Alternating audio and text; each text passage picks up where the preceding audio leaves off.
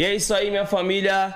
Hoje, quarta-feira, começando mais uma edição do 011 Podcast. Esse podcast maravilhoso que a gente traz todas as informações para vocês, certo? E eu tô com ele, meu parceiro Edinho. De volta, papai. Que ele some, aparece, papai. brota, é assim salva nós direto aí, certo? Tamo juntão, irmão. Como que você tá? De volta 10, prazer imenso. Bem, né? Tamo aí de volta. Feliz demais. Tá voltando para essa casa maravilhosa. Isso aqui é incrível, né, irmão? Não, que o saudade 011 Podcast, ele Abraça, né, família? É. E, cara, falar pra vocês aí, ó.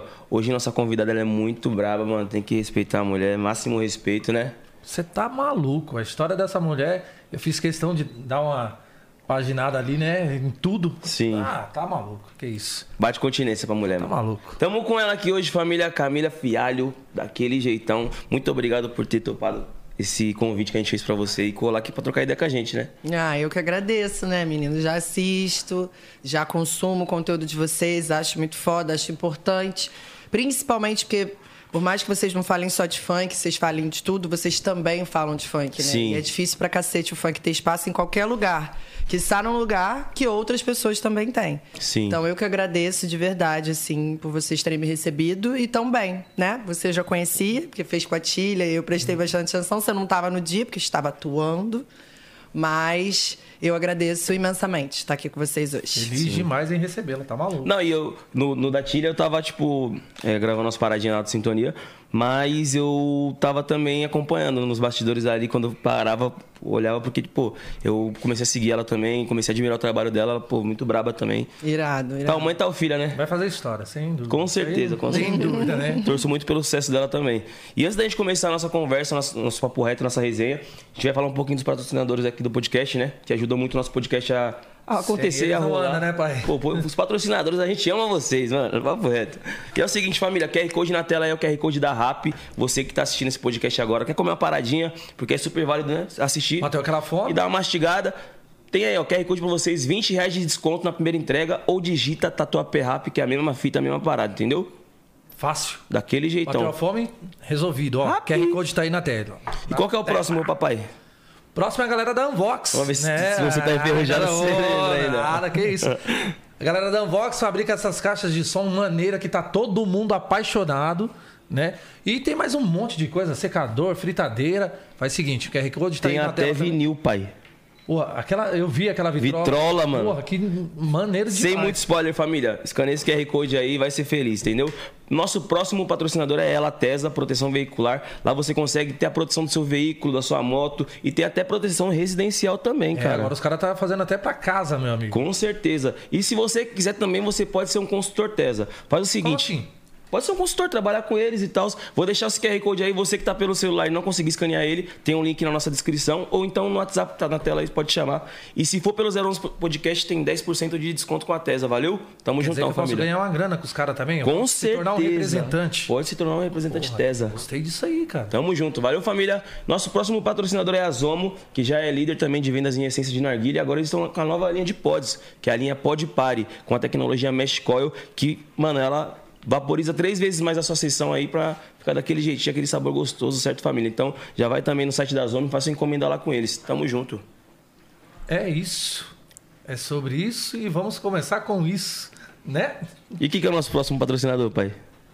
O Du, a Seven, você me pegou. De... Eu tô aqui olhando pra lá e aí eu tô brisando. Falei, pô, já foi.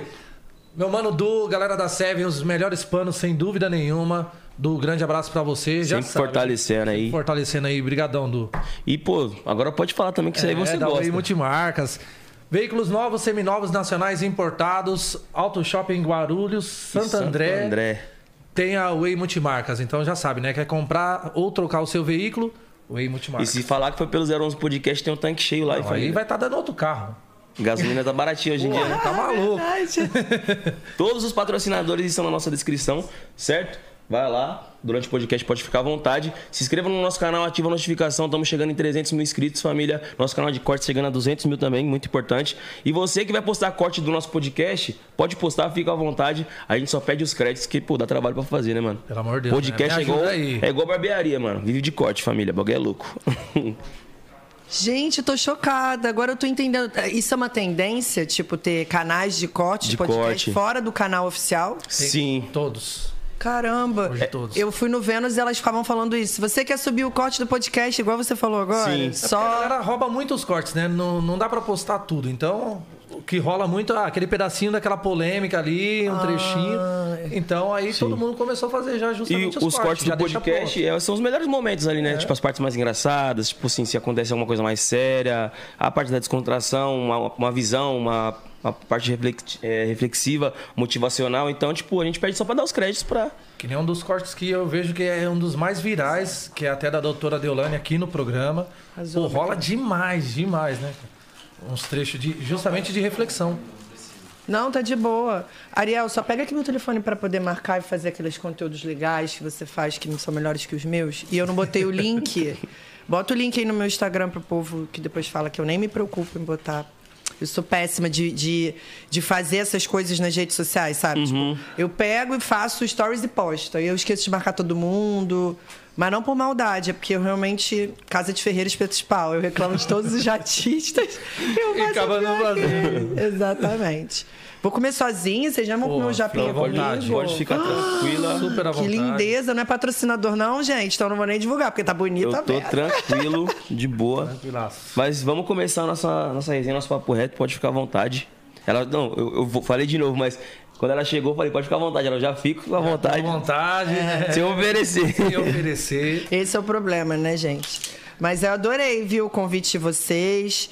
Tô animadíssima para trocar essa ideia. Inclusive, o, o da, da Deolane realmente viralizou e eu fui uma, uma das que foi impactada. Mas falando em é, esses cortes de podcast, eu caí numa pe- pegadinha dessa, assim, né? De uma forma. Aquela parada do sertanejo lá. que Exatamente. depois, lá na frente nós vamos Me- falar é, sobre isso. Tá, foi mal. Eu tô já. Eu sou é dessas, Pode- mas pô, fala aí você, crer. gente. Pode crer, pode crer. Mas a gente quer saber da onde vem, né? A Camila, da onde nasceu, Lá dos como que foi a lá infância. É, então. Eu nasci no Rio, sou o extremo do carioca, né? Dá pra perceber. Vão me policiar pra falar menos palavrão hoje. Não, pode ficar à vontade. Bom, eu tô recebendo o maior feedback, assim, na rua, tipo, das tiazinhas que assistem, que gostam de mim.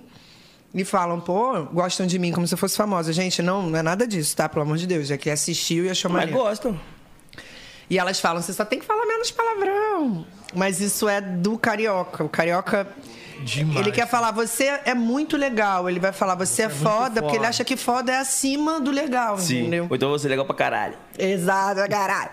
E aí a gente sempre tem esses problemas com palavrão. Mas, enfim, carioca. Nasci, acho que é em Botafogo, que é a zona sul do Rio de Janeiro, mas eu morei a vida inteira na zona, só, zona norte do Rio, que é Tijuca. Trabalho desde muito cedo.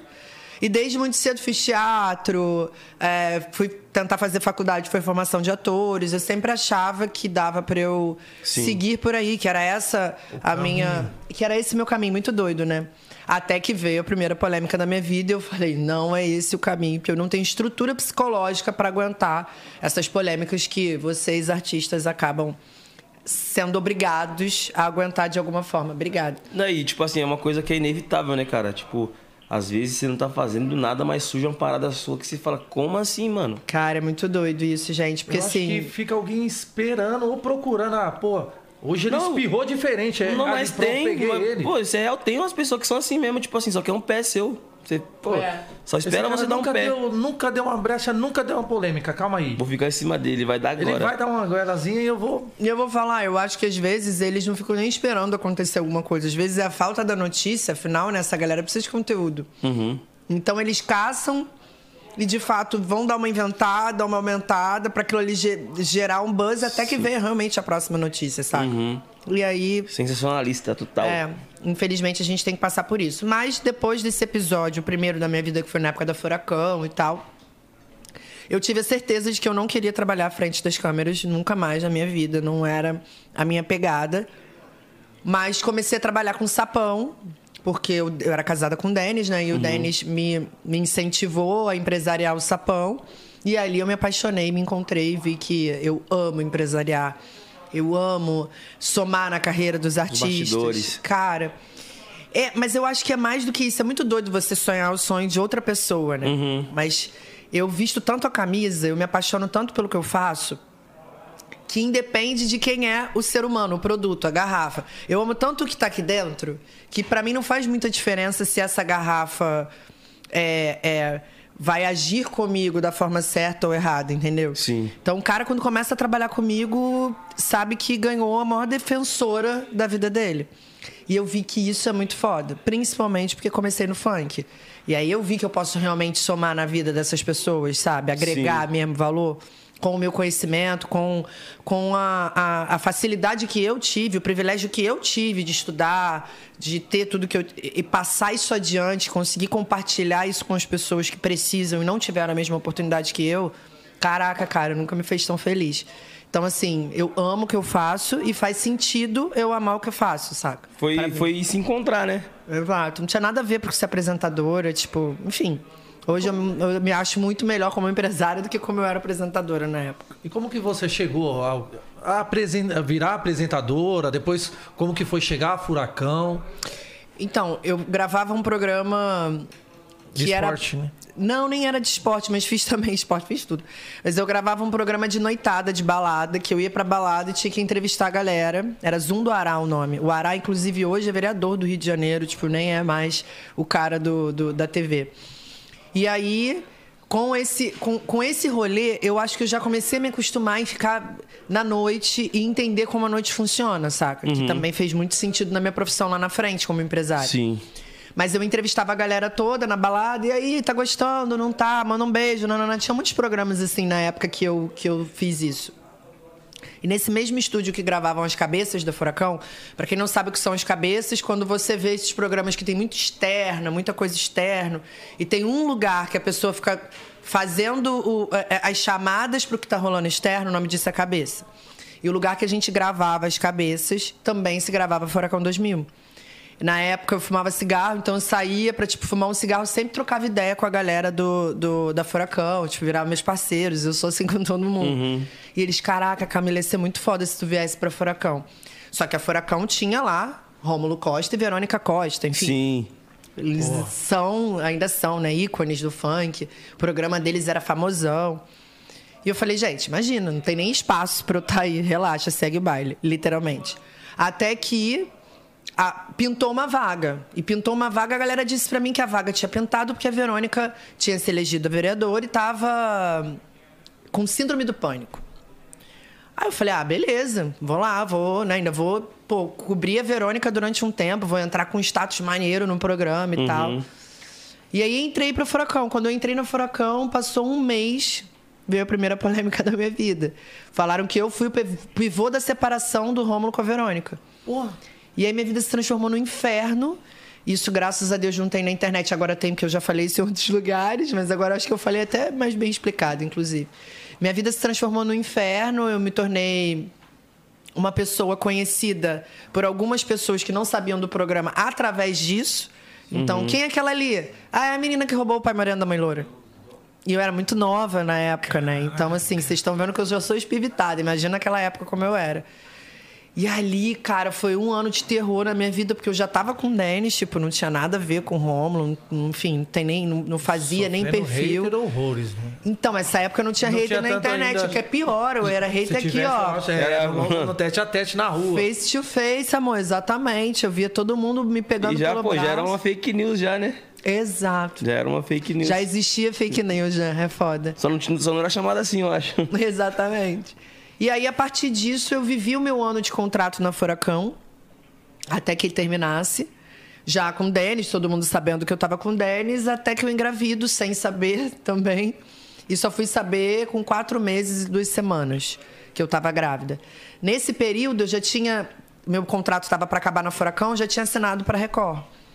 Pra pegar, tipo, ia começar devagarinho lá na Record, mas tava amarradona. Falei, ah, não deu certo aqui na Furacão, me envolvi em polêmica, mas eu acho que pode ser que em outro lugar o rolê funcione. Sim. Realmente Deus faz tudo muito redondinho, né? Hoje a gente olha, eu olho pra trás e falo, cara, como Deus é estratégico. Porque eu tinha assinado na Record e eu achava que, tipo, caraca, ganhei o jogo, esquece, só melhor. Tá grávida de quatro meses e duas semanas. Naquela época, não existiam mulheres gordas na TV. Não existiam mulheres fora do padrão na TV. E como eu engordei muito, eu era muito magrinha, eu tinha 50 quilos. E engordei 30 quilos. Em quatro meses. Na verdade, em três, porque do quarto pro quinto eu só engordei um. Quinto pro sexto, 10. Sexto pro sétimo, 10. Sétimo pro oitavo, 10 e a Tilha nasceu. Prematuro. Então eu fiquei enorme.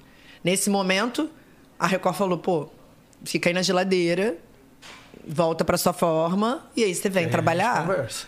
Cara, mas isso pra quem tá fora do peso, acabou de ter uma filha, você imagina, desempregada, eu fiquei Nossa. na merda. Eu falei, caraca, eu sou horrível, Não, eu eu sou fazer? péssima, eu Não, sou... e, pô, desmotiva total, né, mano? Pô, total, gente, vocês não têm noção. Graças a Deus, hoje o mundo tá mais chato nesse sentido, que faz com que as pessoas se sintam até, tipo, envergonhadas de meter uma dessa Sim. pra outra pessoa. Hoje, quem fala isso fica constrangido no meio de uma roda. Sim. É, essa mina é gorda. Ah, e daí? Quando entendi. O que, que você tá querendo Tô dizer? entendendo. É, e da- o que, que você tá querendo dizer com isso?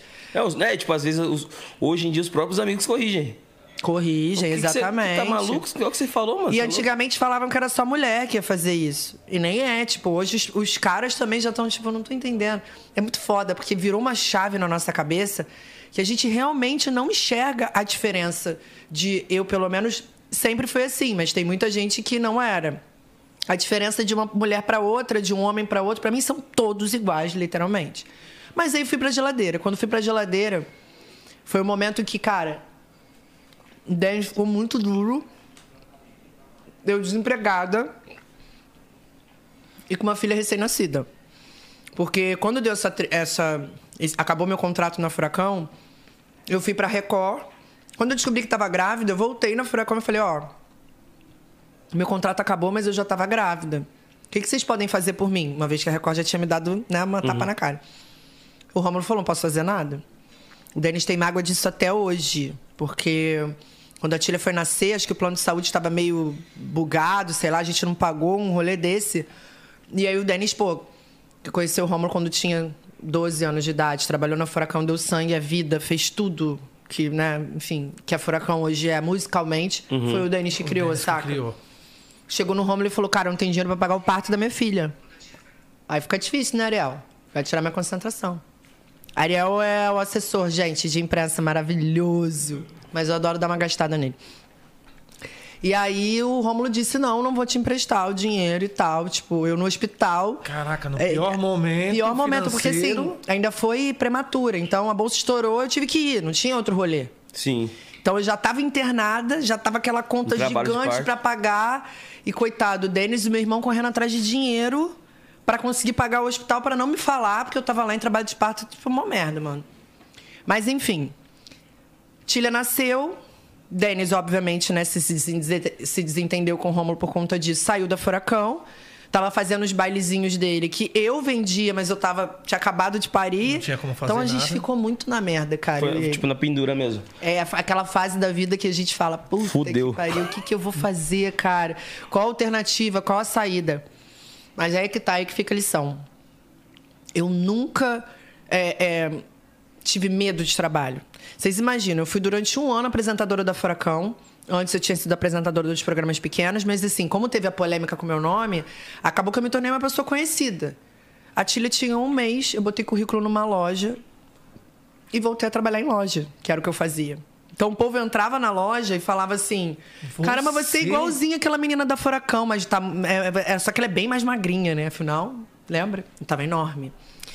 E eu trabalhei na loja, saí da, fiquei na loja durante quatro meses, fui trabalhar na lanchonete argentina de um ex-namorado meu, na Praça Sans Pena, que é uma praça dessas assim, que tem essas lanchonetes. Tava eu lá, com redinha na cabeça e trabalhando. Fiquei lá durante uns seis, oito meses trampando para ajudar em casa, para ajudar o Denis a né, segurar a onda financeiramente. Então, a partir disso, foi quando o Denis falou, cara, você está trabalhando em loja, você está trabalhando e, e no final você atende o telefone, vende os meus bailes, grava as vinhetas, porque eu gravava vinheta para rádio, se liga na agenda do Denis DJ, hoje tem Denis DJ, era eu que fazia. Por que você não trabalha com sapão? Por que você não empresaria o sapão? E os MCs iam todos na minha casa gravar, né? Porque é, sim. depois que ele saiu da Furacão, o Denis não tinha mais estúdio. Então ele montou um home studio em casa e os MCs continuavam indo lá gravando com pelo ele. menos Ah. vai virando um dinheirinho. Exato, mas a minha vida era um inferno, né, meu amor? Porque no quarto do lado tinha sempre ele produzindo. O Denis é rato de estúdio, então ele ficava lá o dia inteiro. E aí, o Sapão era muito querido pela família, assim, é direto. Eu falei, cara, será que eu pego o Sapão pra empresariar? Será que eu sei empresariar? E, tipo assim, foi, foi o primeiro. Foi o primeiro. Primeiro me deu a mão, subia as favelas comigo, me, me, me atualizava do rolê, é assim que funciona, aqui você fala isso, até gíria que eu podia falar errado, é nós, é gente, né? Lá no Rio tem duas facções, aqui em São Paulo não é assim, vocês não têm muita preocupação. Mas lá no Rio você tem que tomar cuidado com o que você fala naquela época, então. Sim. Porra, você não podia falar é nós em área de terceiro que já te pegavam por causa de uma palavra, sacou? Era bizarro. Caralho. Era foda, essa época era muito, muito, muito difícil.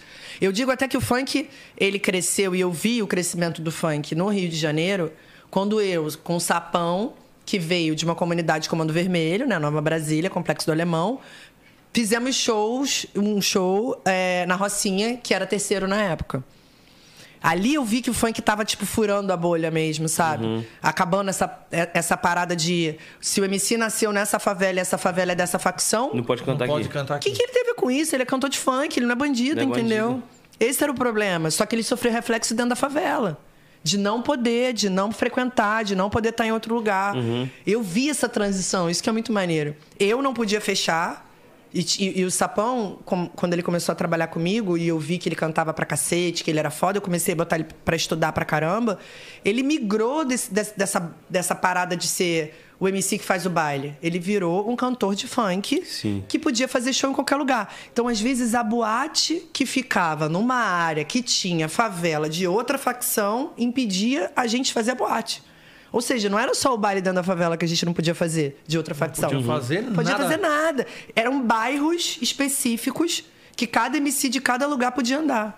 E você, como mulher, enfrentava muita barreira nessas paradas também? Ah, vá. Porque pra tu acha, é de... pra mulher... Era Porra. bizarro. E assim, é... Só que eu cheguei com um cara muito respeitado. O Sapão era respeitado pelo morador, o Sapão era respeitado pelos bandidos, o Sapão era respeitado por todo mundo dentro da comunidade, uhum. entendeu? Então, como ele chegava no meu escudo, de mãozinha dada, eu nunca vou esquecer, assim, da temperatura da mão dele. Eu sinto muita saudade dele. Aí, ó, eu tô de TPM, tô com vontade de chorar. Viu? Eu falei para eles aqui antes que eu tava de TPM, gente, que eu tava com dificuldade de escolher a roupa. E é isso. E eu lembro da temperatura da mão dele me pegando a primeira vez que a gente subiu a favela para ele falar, ó, aqui é isso, aqui é isso. Então as pessoas já um me guia. já me olhavam do lado dele e me respeitavam dez vezes mais do que o normal. E eu também sou desse jeito aqui que vocês estão vendo. Eu fui torcida organizada a vida inteira. Então eu nunca tive problema em andar no meio de homem, entendeu? Eu uhum. dava aula de futebol sem jogar futebol. Tipo, eu sempre fui. Sempre me envolvi com todo mundo. Nunca tive mulherzinha, homenzinho. Aquela bonequinha, Não. nada disso. Pô, eu, eu, eu de torcida organizada, eu vinha pra cá, pra São Paulo com a torcida. Mas eu vinha Camila, que vocês estão vendo aqui, produzidinha, jaquetinha de couro, a porrada comia eu ali no meio toda. Mas eu não era a fresca que estava ali no meio. Eu, eu sempre fiz questão de me cuidar. É, porque, às vezes, a mulher, quando ela convive com um monte de homem, ela acaba querendo ser respeitada pelo homem se largando. Ah, eu não vou ser bonita, porque se eu ficar bonita, o cara vai me azarar. Primeiro que ele vai te azarar feia ou bonita, já parte desse princípio. O homem não pode ver alguém do sexo oposto na frente dele. Essa é a realidade, se ele é hétero, né? Então, eu sempre me produzi e andei no meio de homem que eu ganhava com isso, todo mundo queria me pegar, e aí eu escolhia quem eu queria. E era respeitada do jeito que eu sou. Não precisava é, me deixar mais masculina para estar tá ali.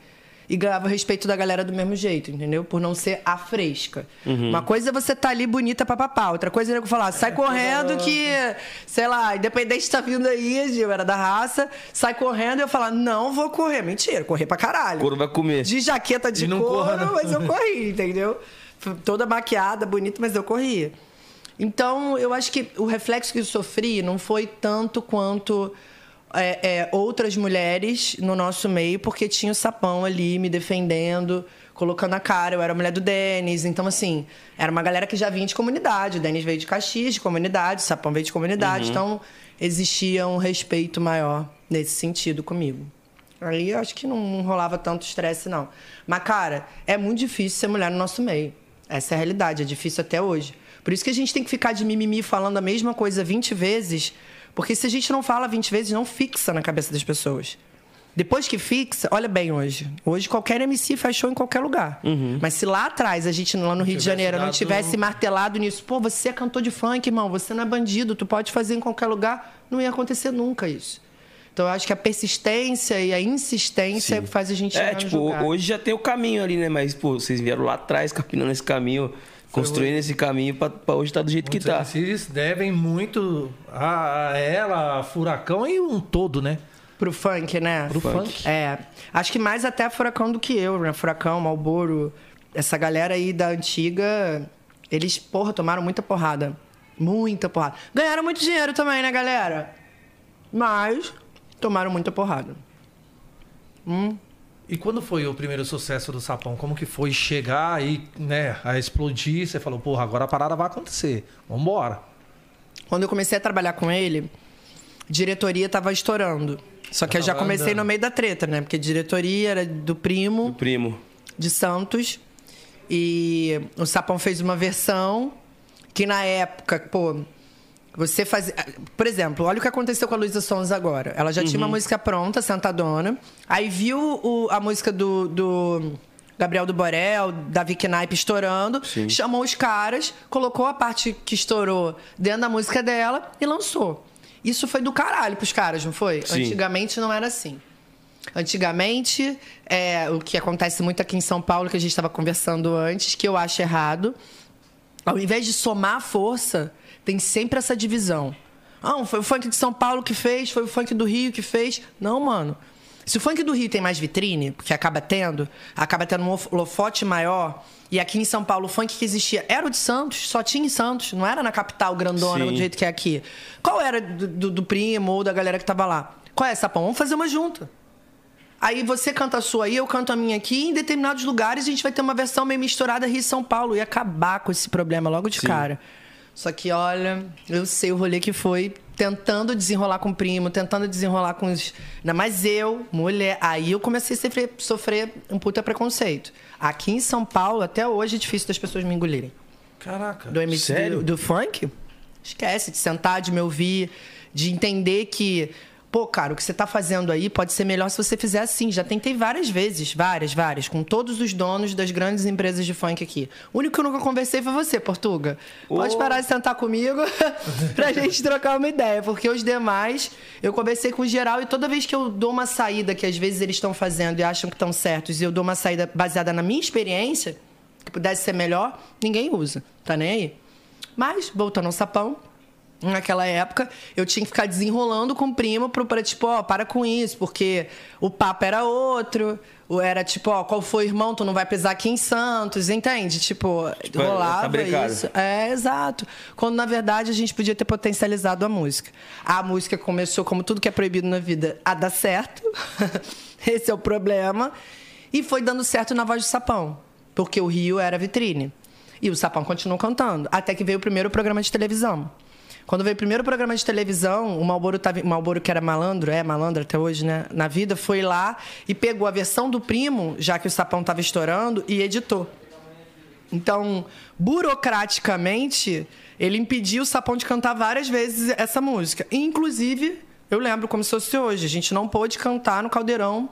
Botaram o primo, ao invés de botar o primo e o Sapão, botaram só o primo, mas não adiantou nada. Tipo, não, não, não rendeu pra, pro, pro primo, entendeu? Talvez rendesse mais a música numa outra situação. Mas ali, quando a gente, que, porra, não era respeitado nem como gente, que só como cantor, começou a fazer programa de televisão, que eu vi as coisas meio que mudando. Sim. Os olhares, né? É. Mas eu, na época que entrei na Furacão e olhei aquele mundo de opções, eu falei, caralho, cara, se isso aqui fosse organizado, o funk ia dominar o Brasil. E olha como tá hoje. Porque o que falta é Você organização. já teve essa visão lá atrás já. Tive. Tive, era uma máquina. Imagina, Brasil cheio de periferia, cara. Quantos MCs não tem dentro de todas essas? O que falta é literalmente oportunidade. Cada cidade, todas as cidades têm uma periferia. Exatamente. O Brasil é feito disso. Sim. Então, a, a, a minha tristeza da época é de eu sempre querer ser aquela, vamos unir, vamos todo mundo junto. Tem sempre um cueca no meio do caminho. Ah, não, quem manda é nós, quem manda é. eu. Eu não vou me unir com esse cuzão, não. Exatamente. Tem uma preguiça disso. Até porque, cara, no nosso meio. Não tem que existir isso, irmão. Eu posso não gostar de você na pessoa física, você pode ter feito alguma coisa pra mim. Mas, mano, se o seu trampo é bom, se o seu trampo tá maneiro, se eu preciso do seu trampo, você precisa do meu, a gente tem que separar. Profissional, pessoal. Pessoal. Entendeu? CP, é, CNPJ, CPF. Exatamente, mas, tipo, é difícil, viu? Até hoje é difícil. A gente tava conversando aqui antes. É difícil pra caramba as pessoas entenderem que Literalmente, a união faz a força, entendeu? Olha, não é só açúcar, não, família. não é só. Não é só açúcar, mano. não, não, é papo reto mesmo. Eu acredito muito nisso também. Sou muito dessas aqui, pô, não, não existe essa parada de concorrência, tá ligado? Tem espaço para todo mundo. Eu acho que, pô, o fato de. Vai, vamos supor que você cante. E o fato de você, pô, tá no seu melhor, melhor momento, você estourar e eu chegar e conseguir fazer um sucesso também, não vou tirar seu momento, mano. Claro. Pra brilhar para todos. Hum. E, e fortalece cada vez mais até o movimento. O movimento. O movimento ele vem antes de tudo. Antes gente, de todos os artistas, antes de tudo. Exatamente. Era assim que a gente tinha que. Enxergar pensar. a parada, todo mundo enxergar a parada. Eu sou brasileira, mas eu fecho com presidente X ou Y, mas eu sou brasileira. Qual é o bem maior do Brasil no primeiro momento? Eu sou, trabalho com funk. Então, eu tenho que ver o bem maior do funk. Uhum. Não posso ver o meu, meu bem maior, o meu umbigo, como eu tô. Que não vai adiantar, vai morrer. Vai cair cada vez mais e vai Sim. morrer. Não adianta. Mas era assim, não adianta. É, é, é, tenho fé ainda que as coisas venham mudar. Mas quanto maior fica, mais polarizado fica, mais divide lado A, lado B, ou você tá de um, ou você tá do outro. E eu sou completamente contra isso. É você foda. chegava aí pros bailes com sapão? Eu era a pessoa que amarrava o cadastro, dava água, cobrava o cachê, pegava o microfone, entregava. Jogava uma toalhinha pra. É. A gente fazia oito shows na noite. Nossa. Parava em dura toda hora. Com um monte de notinha de, de. Na época eu tinha ainda de um real, com um monte de nota de um real, porque eu, os bailes que a gente fazia, tipo, cachê baixinho, eu pagava até um real mesmo, pegava do bar. Eu ia para tudo, eu fiz tudo. Eu acho que é por isso que hoje eu mando modéstia à parte muito bem. Que eu passei por todas você as fez, áreas. Você conheceu o processo de verdade como funciona? Todo, né? mano, todo. De atender o telefone, levar o MC lá no palco e ver o, o reflexo que ele sofre com.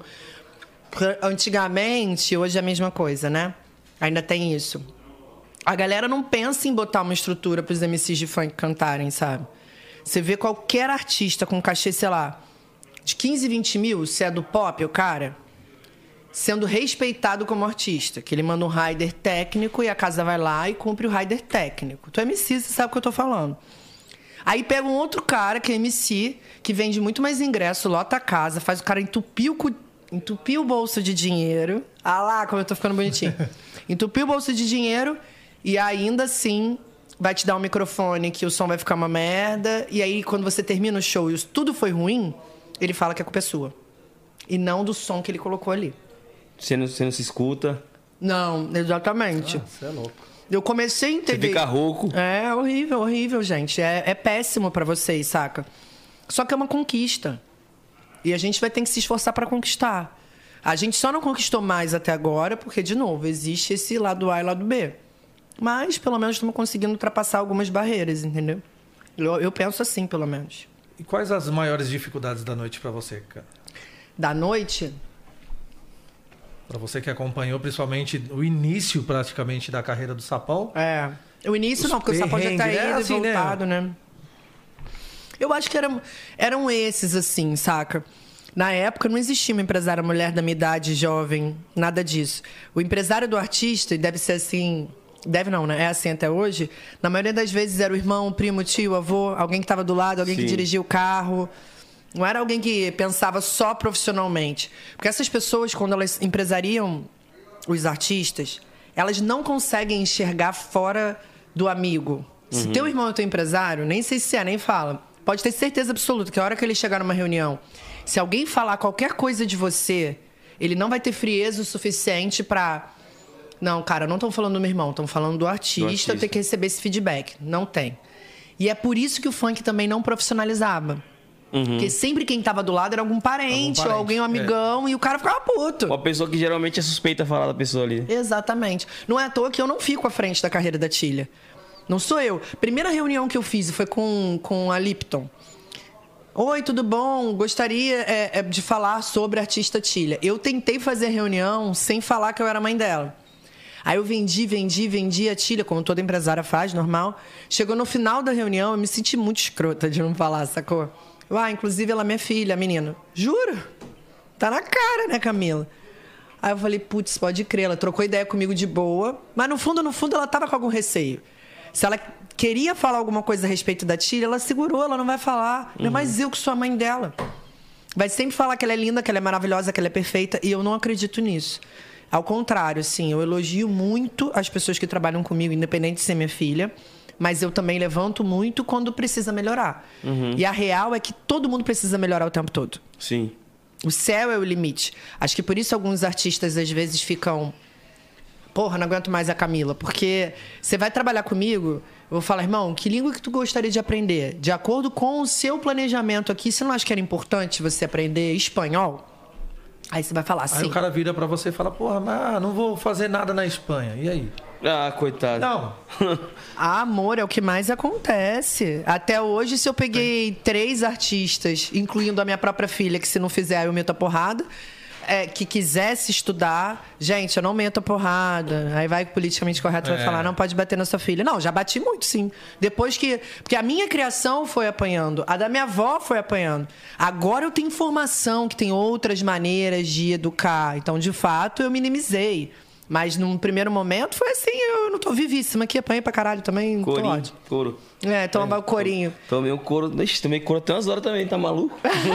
Quem não? Valeu, pai. Obrigado. É isso, e aca- acaba né, educando a gente de alguma forma. Mas, sei lá, de 18 anos de carreira, foram três, quatro artistas que se predispuseram a aceitar tudo aquilo que eu quis oferecer.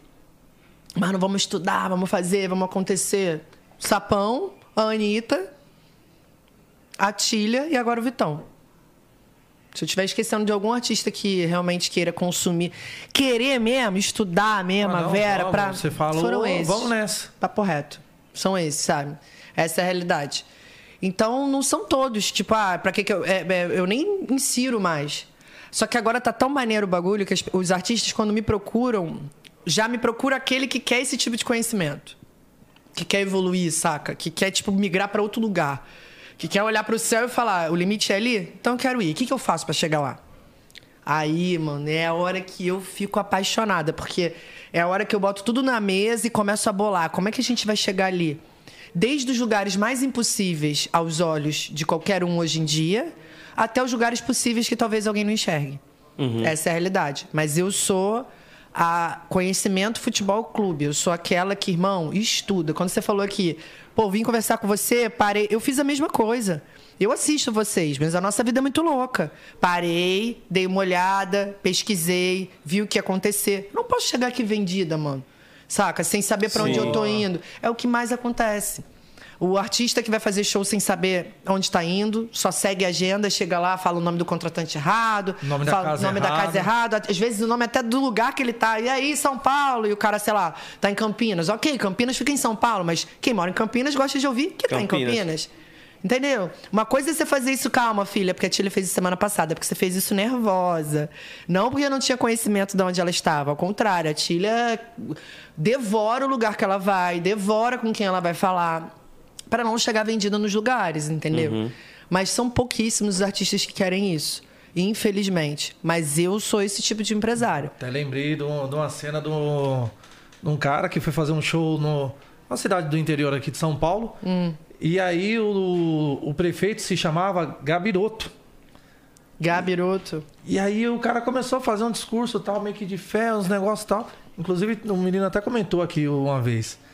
E aí o, o cara no meio do show parou e começou a falar: Ah, aquele gabiroto, não sei das quantas, não sei o que, Deus o livre, que mo... Só que o cara não sabia que o, o prefeito da cidade era gabiroto. Rapaz, é o contratante da parada. Cara, isso é péssimo. Meu amigo, a cidade inteira querendo quebrar o cara, porque todo mundo era a favor do prefeito. Foi um perrengue. E o prefeito era o contratante Um na contratante, época? festa Olha da- isso. de aniversário da cidade. Puta que pariu. Bagulho louco. Melhor louco, show louco, pra louco. fazer, pô. Não é não? Corporativo, rider bom, cachê bom. Caralho, viado. O cara dá um mole desse. Gabiroto Mas é- Que merda, hein? Porra. Já Gente, pensou? as pessoas precisam entender que não é uma vida fácil. Não. Não é só Nem só glamour. chegar e fazer. Não é. Tem uma pré, um durante e um pós gigante. Sim. Entendeu? O que foi, gente? Não, não. A gente, oi. Aqui fica tudo muito assim, eu fico, ó, eu já sou É, desfocada, fudeu, né? eu vou falar pra todo mundo. Mas é isso, eu acho que o artista que hoje graças a Deus, não quer crescer, é nítido pra todo mundo. Porque tem hoje quem queira crescer. Sim. Aí aquele que quer crescer se destaca. Perguntei, você é MC? Você falou, sou MC, sou ator, nananã. Você entende? Uhum. Você provavelmente estuda pra tudo isso. Você tem um histórico que é real. Uhum. Agora tem o resto da galera. Tem gente que é MC que se vai falar que é ator também vai falar que é tipo, ah, tá de causada. Não, pô. Ou então, tipo, mano, que nem eu já vi vários, vários, vários casos. Pô, você tem que ser a primeira pessoa a acreditar no seu sonho, mano. Se você não acredita no seu sonho, quem vai acreditar no seu sonho pra você, né? Pô, chegar, chegar na pessoa e falar assim, que nem, se, se tu me pergunta, ó, você é MC? Ah, sou. Eu canto. É, eu Ah, também escuto muito assim, ali, tá? Eu canto, uma coisinha ali. Eu sou. MC. Exatamente. É, faça as paradas aí. Aí tu vai falar assim, Hum, ele não acredita nele. ixi, Exatamente. MC. Esse cara deve ser bom, hein? Nossa, deve ser confiante ele. Nossa Ah, senhora. Esse cara deve Motivado, fazer um hein? show. Você nunca trabalhou como artista, Ed? Não, só como locutor mesmo em Comunicador. rádio, só comunicação. Hum, entendi. Mas também sofre o reflexo, né? Também é- foi por isso que você falou que estudou, entendeu? E faço um pouquinho do que você faz também. Você empresaria? Olha que maneiro. Quem são seus artistas? Hoje, a Aline, que é da Deja Vu, né? Que era da Deja Vu, agora a gente está mudando todo o ciclo. Inclusive fez participação lá conosco em algumas, alguns shows. Sim. E aí a gente está lançando até um material novo, voltando com a origem da Deja Vu. E vai vir um negócio legal aí. Ai, legal. Bacana, bom Aí saber. tem o Cleito da Bagaceira. Então temos o que é- empresário e o artista na mesa. Isso aqui polêmica é boa aqui, galerinha. hum, mas vai, me conta mais aí de vocês, gente. Pra eu poder comer. Vamos, vamos inverter, inverter aqui agora. É. É. Ah, não, é Seus porque eu gosto de ouvir. Meus, meus É, perrengues? Uhum. Pô, cara, vai, vai lá no, nos primórdios mesmo. demorou. Por favor, eu quero conhecer vocês. Ah, é foda. Tipo, eu comecei a cantar funk em 2009. Tinha 14 anos. É... Pô, eu tava naquela, naquela, naquele conflito, querer ser jogador e querer, tipo, cantar o funk pá. Porque eu, O jo- sinal joga bola muito bem. eu joguei futebol minha vida inteira. Só que a gente voltava dos jogos e eu ia rimando no busão e tal. Os caras, mano, você leva, você leva maior jeito pra esse bagulho aí, mano. Pá. Aí tava estudando e comecei a fazer uns showzinhos no Mazadega perto de casa. Aí comecei a gostar dessa parada. Só que nunca tinha oportunidade de nada, não tinha conhecimento, não conhecia tipo, como fazia pra produzir uma música, tal, isso, aquilo. Na época eu cheguei no DJ e falei assim, mano, quero fazer uma música com você. Não, mas você tem que gravar uma voz no estúdio e tal. Eu falei, não, mano, não posso gravar pelo celular, não. Ele, você é louco, mano. Você não- Hoje já pode, né? Os iPhone, É. pô, condensado, condensadozinho aqui e tal, dá pra fazer uma música da hora. Fui pai muito cedo, pai com 19 anos, aí tipo, comecei a trabalhar. Isso aí. Comecei, tipo, que nem você, trabalhei em lojista, comércio, até corretor de imóveis já fui já. Farmácia. Farmácia, Hoje você tem quantos anos? tenho 27, É filho ou filha que você tem? filha. E tem um filho também de. vai fazer um ano. Mês que vem. Hum. Aí, o que acontece? Cheguei num certo ponto que eu falei, mano, eu não quero mais trabalhar pra ninguém porque eu não tô conseguindo me dedicar no meu sonho também. É, então eu comecei a.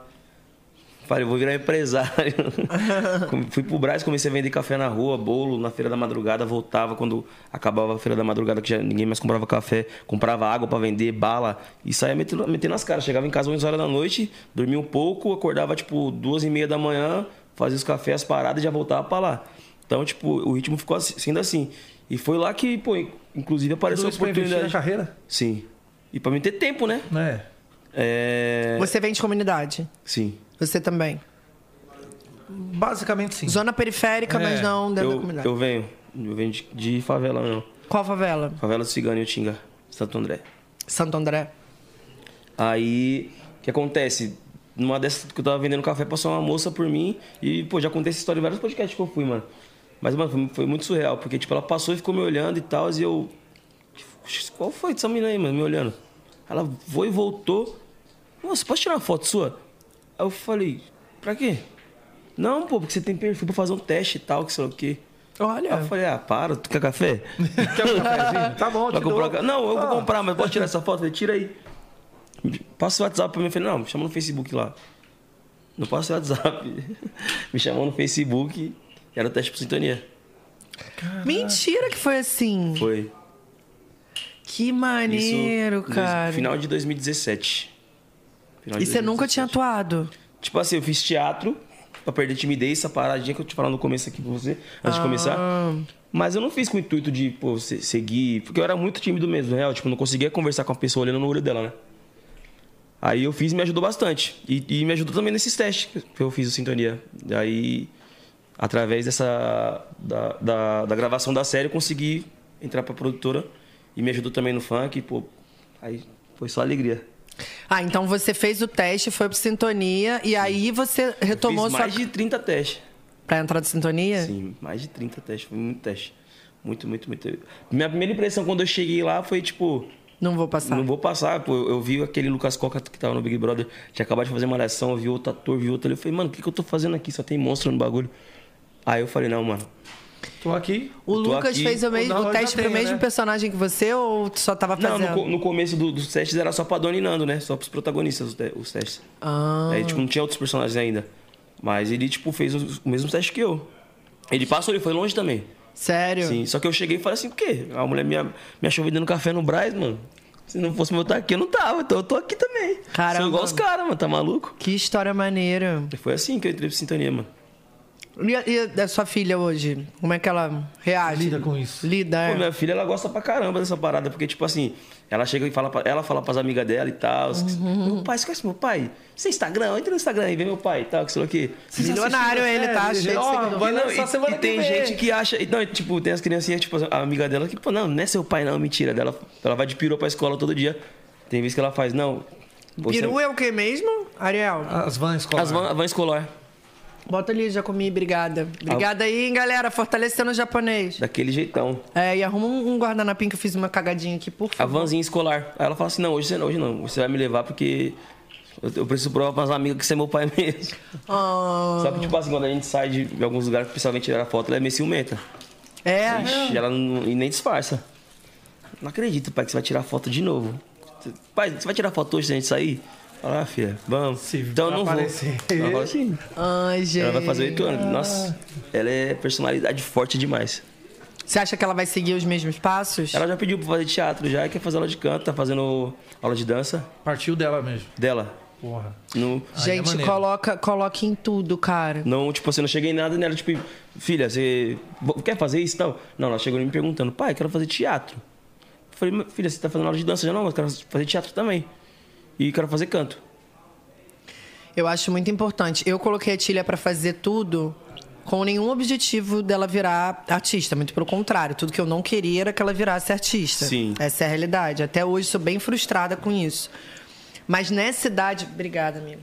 Mas nessa idade é muito importante, tipo, a gente estimular isso na criança, saca? Sim. Porque foi o que você falou, cara, eu era muito tímido.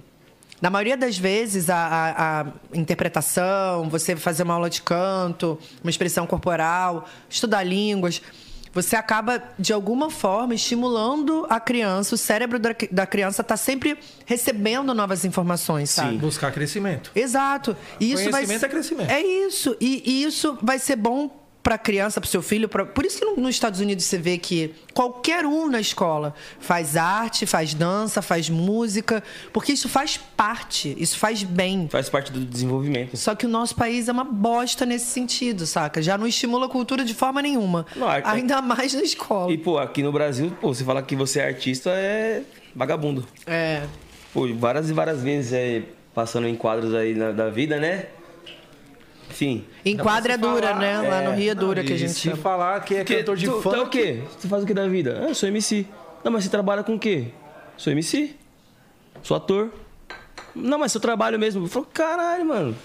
É foda. Aí dá vontade de falar assim, não, canta aquelas músicas lá que sua filha dança. Exatamente. Pra ver se, pô, entende o que eu tô falando. Porque, mano, não, não tem um artista como trabalhador. Acho que, sei lá. É, é verdade. Bizarro, né? Pô, é pesado, mano. É Eu foda. vejo o Lennon direto no, no- nos stories ele mostra, né? De tipo, ele parando. E o Lennon é o cara mais careta que todo mundo conhece na face da terra. Ele não bebe, ele não fuma, ele não faz nada. Nada. Só deve transar pra caramba, ele né? é Porque a quantidade de mulher que fica ali em cima. Então não é não bebe, não fuma e não fode. Ele até fode, mas bebe, não fuma. Não bebe e não fuma. E passa por dura direto no Rio, já virou piada, assim. Ele já começa a filmar antes de parar. Ele, ah, lá, vamos lá de novo. Isso porque. Eu acompanho ele também e eu vejo bastante essa parada. É, aí vai além, né, cara? Vai pro preconceito, o fato dele ser negro, aquele todo rolê que a gente já sabe que não deveria acontecer também. Uhum. Mas ainda acontece. Infelizmente ainda É. acontece muito, né? Mas enfim, se você puder estimular isso nos seus filhos. Você tem filho também? Eu tenho um filho. Pois é. E minha esposa tem uma menina também. É. Eu, eu posso afirmar pra vocês que foi a melhor coisa que eu fiz pela minha filha. Foi o melhor investimento que eu fiz como mãe na minha filha. Foi tipo. Eu sou assim com todos os meus artistas, né? Eu brinco que quando começa a trabalhar comigo, eu monto uma agenda de popstar sem o cara ser um popstar. Só pra ele já ter o costume de ter uma vida muito agitada, porque na minha cabeça doida de jogar pro universo da energia, uma hora a vida vai ficar agitada. Atrai. E eu vou falar uma coisa pra vocês, até hoje eu não errei, tá? Eu sou a louca de botar na agenda assim, ó. Fátima Bernardes, 5 de maio, X. Aí bota entre parênteses, a confirmar. Só que a agenda ela vai pra mais de 30, 40 pessoas que trabalham na gig, né? E o povo liga, caralho, fechou a Fátima Bernardes, vezes pra um artista do zero. Não, gente, é aquele esquema de botar na agenda e uma hora rolar. E eu já acertei uma data até hoje, de tipo, de ter colocado e ter rolado. E rolou. Essa, esse foi uma, uma, né, um histórico. Caraca, rolou no mesmo dia, muito legal. Mas normalmente acontece no mesmo período. Quando você joga pro universo, quando você fala que aquilo ali vai acontecer, Acredita. escreve. Escrever é muito importante também, tá? Escreve aquilo de alguma forma. Acho que o universo entende o recado e, e você começa a trabalhar com aquela meta Sim. de alguma forma, saca? Tu fica na tua cabeça, cara, seria tão importante se eu lançasse o álbum, né? Artistas meus. Chegasse mais ou menos tal data, fizesse. Pô, e tivesse um programa de TV, ia ser muito incrível, nananã. Então bota na agenda. Só que tem que ser sério, não dá pra fazer disso toda hora, porque senão você se frustra depois, né? Porque o negócio não acontece. Mas foi o melhor investimento que eu fiz na minha filha, cara. Tipo, a Tília não tinha tempo hábil pra fazer nada que não fosse adquirir conhecimento. E quando você é criança e adolescente, isso se torna uma coisa legal. A não ser o inglês, que né, todo mundo reclama de alguma forma. Mas, pô, fazer teatro, fazer esporte, fazer expressão corporal, coaching, fazer é, é, aula com, que, que lá existe no Rio, né? Tem duas profissionais que trampam comigo, que elas se especializaram em. Elas são uma empresa, tá? Vocês podem contratar, não é trampa comigo, não. Eu que trampo com ela e se especializaram em, em pegar artistas da música e fazer com que eles se desenvolvam melhor para qualquer tipo de câmera. Mas como artista, não como um personagem. Então, assim, você é o MC, você não consegue abrir a câmera dos stories para falar com naturalidade. Ela vai te ajudar nisso. Ah, você tá fazendo o teu show e o seu show, você, você tem um pouco de... Porque tem isso, né? O artista, na hora do silêncio, no palco, ele fica meio tenso. Eu descobri essas minas, inclusive, porque na época da Anitta... Ela subia no palco, fazia um show que era pra ser de uma hora e dez em 40 minutos, 30 minutos. Porque ela ia, tá, tá, tá, tá, tá, tá, e metia o pé. Porque é normal. Normal o artista ter uma certa insegurança Sim. num primeiro momento e não saber encarar um personagem em cima do palco. Então essas minas, elas de alguma forma conseguem fazer com que você não, você sendo você nas câmeras em qualquer outro lugar ou é, você vai fazer um programa de televisão. Existe a postura, existe o olhar, qual câmera você está olhando. No programa você sabe que tem a luzinha, então a luz acendeu ali, você vai trocar para essa câmera. Elas vão até aí. Sem você deixar de ser você. Desbloqueando algum trauma que tenha na sua cabeça. Então, até Virando a hoje. chave. Bom, mano, essas meninas são muito fodas. E até hoje eu trampo com elas. Primeiro trampo que eu fiz foi com a Anitta. E todos os meus artistas, quando começam a trabalhar comigo, eu já coloco pra fazer lá. É, eu chamo de coach, né? Mas ela já tem até outro nome, preparação pra não sei o quê. Então, hoje eu olho pra Tília e vejo que ela de fato foi preparada ao longo do tempo, mesmo que não soubesse que era isso que ela ia seguir. Então a postura dela é diferente, a maneira que ela encara os problemas do trabalho é diferente. Não, até porque, né, minha filha jamais poderia, mas assim, nariz em pé, estrelismo, essas coisas não existem pra ela. Até porque ela sofreu o reflexo inverso, ela sabe que não é maneiro, entendeu? Então, se vocês puderem fazer isso pela filha de vocês, pelos filhos de vocês, é o melhor investimento que vocês vão fazer na vida. Aproveitando essa deixa do investimento, tem a pergunta aqui da galera de casa. Falando, hoje, quanto mais ou menos custa para um investimento numa menina na carreira funk? Cara, então, dificilmente eu consigo montar um planejamento. Vou te explicar como a gente. Qual a linha de raciocínio, porque gastar, que tem que gastar, todo mundo sabe. O problema é o como. E principalmente, como eu vou avaliando se esse gasto. Ninguém pega um milhão e bota um milhão hoje, certo? Você vai pegar um milhão, você vai montar um planejamento. Ah, pelo menos é um start de um ano. Eu sempre falo isso. Uhum. Conte que você não vai ter nenhuma receita no primeiro ano. Para tudo que entrar virar um caixa.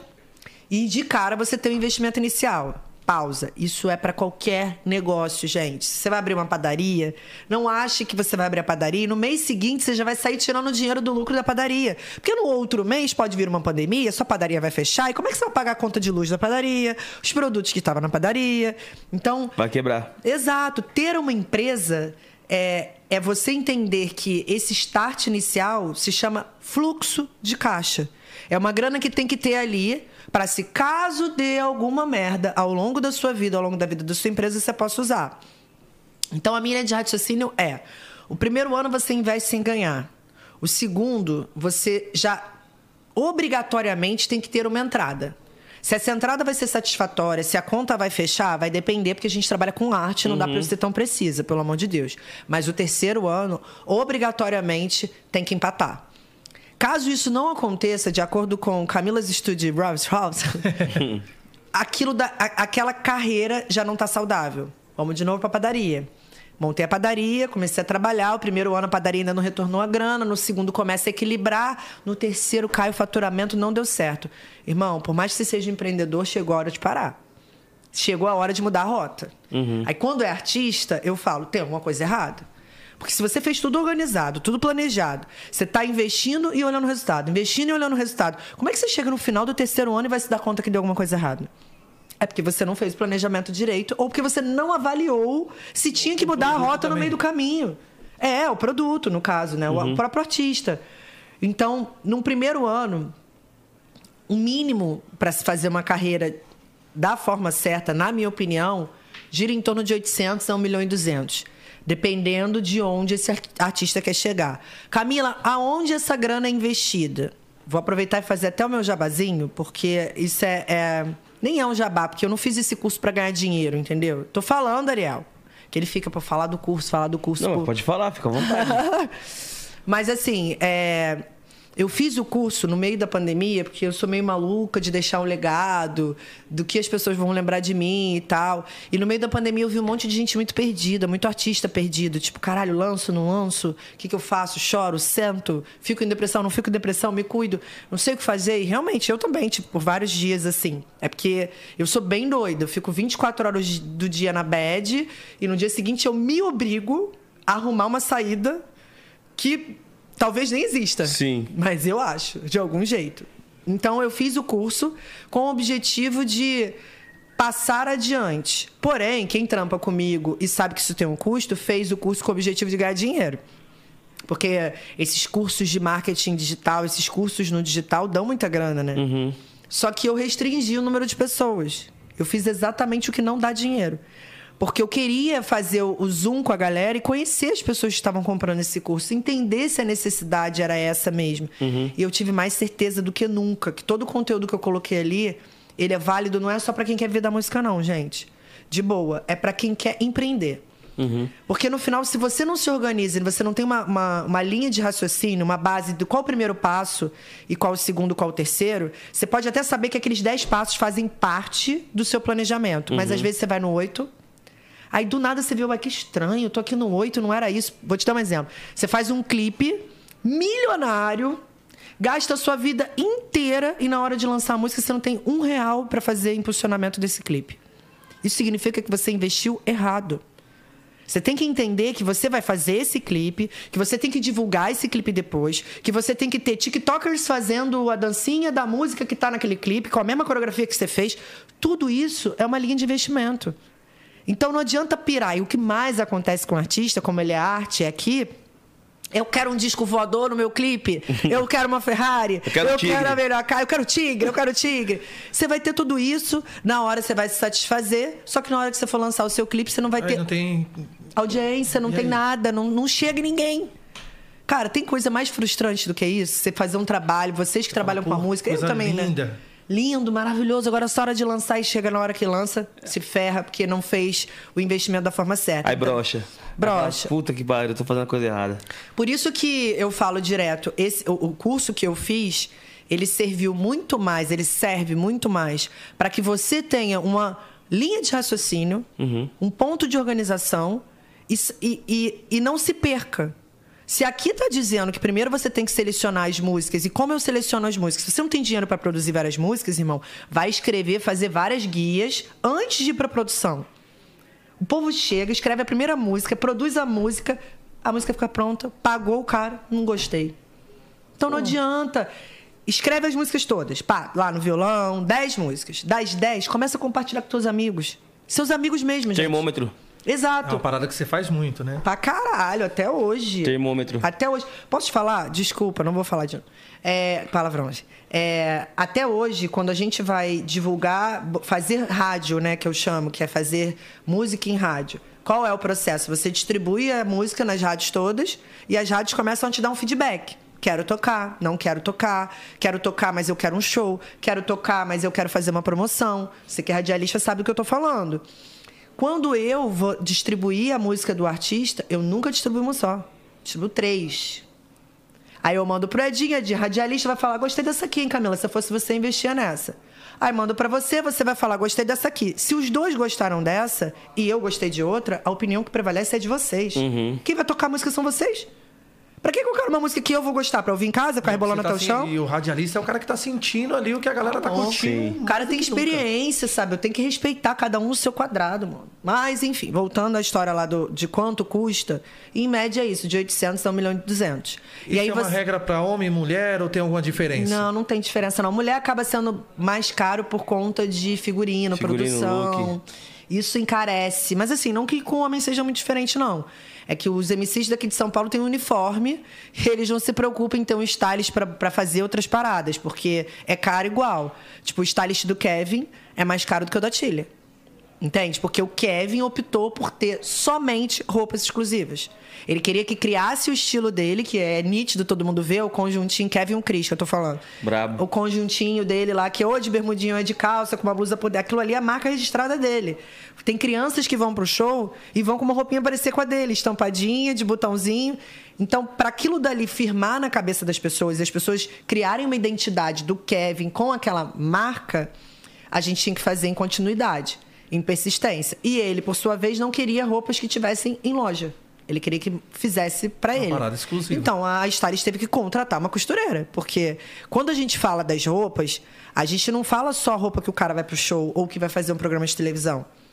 Porque aqui se preocupa muito com isso. Ontem eu estava com um cara que trabalhou, que trabalha com artistas, e ele falou: Eu acho que você tinha que botar o stylist X pro Vitão, porque o cara é muito hypado, tem marca. Eu falei, e a roupa que ele vai à padaria?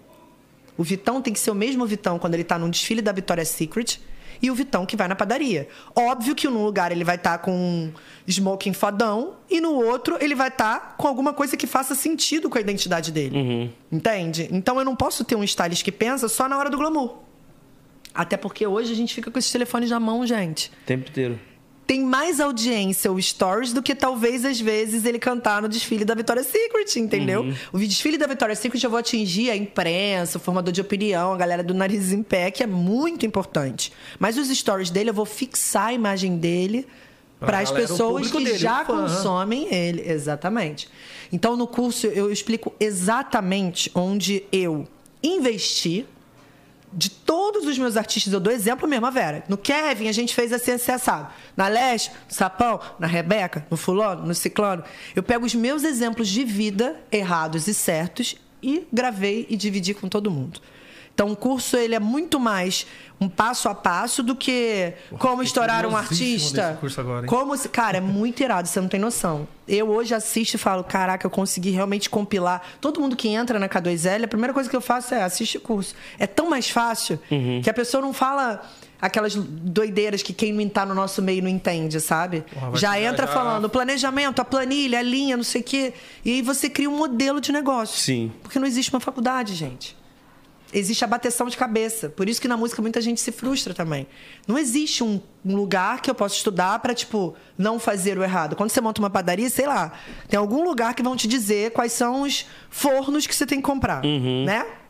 Já existe, você vai conseguir farinha. pesquisar isso, a farinha. Tem um padrão já. Tem um padrão. Na música, não. Na música não tem. Tem gente que acha que é só estourar o hit, tem gente que acha que é pra fazer um clipe. Aqui em São Paulo funciona muito isso, né? Tipo, você fala, e como é que tá a sua carreira? Meu clipe tá estourado, tem não sei quantos milhões de visualizações. Eu, Tá, e a sua carreira? Ter milhões de visualizações é um dos 12 itens que você tem que preencher para quem sabe ter uma carreira de sucesso. Então não é só o YouTube, não é só o Spotify, não é só uma agenda cheia, não é só fazer programa de televisão, não é só estar no jornal. É tudo isso junto ao mesmo tempo e estrategicamente. Então tem esse rolê aí do quanto custa e como gasta esse dinheiro. E o que, que são esses 12 itens? Ah, agora eu não vou lembrar, compra o curso, cacete. Pilares, né? É, não, eu, eu dei 12 aqui como exemplo, mas eu acho que tem até mais itens, assim. A gente tem um modelo que eu ensino no curso também, que é o Music Bullet, que eu acho que é muito maneiro, que a gente criou na K2L. Toda vez que eu ia lançar uma música, a gente fazia a estratégia toda, lançava, aí eu falava, putz, a gente fez isso naquela outra e podia ter feito agora esquecemos. Porque é óbvio, né? Eu lanço milhões de músicas por, por ano. Então você vai esquecendo uma estratégia para outra. Embora eu não seja copiar e colar, existem diquinhas que realmente você pode acabar fazendo dando certo para você, saca? Que deu certo pro coleguinha, que não vai ser uma coisa que você puxou do outro. Então, o Music Bullet é um lugar que tem acho que 10 categorias. Aí tem lá ações de marketing, que são ações offline, que eu chamo. Uma festa de lançamento, um kit que eu mando para alguém, é, com pré-save da música. Tem qual tipo de ação eu vou fazer para o Instagram e qual o meu objetivo? É crescer o número de seguidores? É tirar as pessoas do Instagram e levar para o Spotify? Qual o tipo de ação que eu vou fazer para o Spotify, para o YouTube, para o TikTok? Tem rádio, tem TV, tem imprensa. É music bullet mesmo. Eu falo que é um tiro, que é quando você larga a música na rua e você tem que acertar 10 categorias. Nesse caso, são categorias, mas aí eu estou falando do lançamento da música específico. O que eu ensino no curso é o planejamento de carreira. É você gastar o dinheiro num ano, no ano seguinte empatar e no terceiro você já tem que começar a ver o lucro, gato. Que se você não viu lucro, alguma coisa você fez Tá errado errado. lá no primeiro ano, no segundo e não mudou a tempo. Por várias vezes, gente. Eu, quando começo, eu monto um planejamento e falo: a gente vai lançar. Pô, o Kevin, é um excelente exemplo.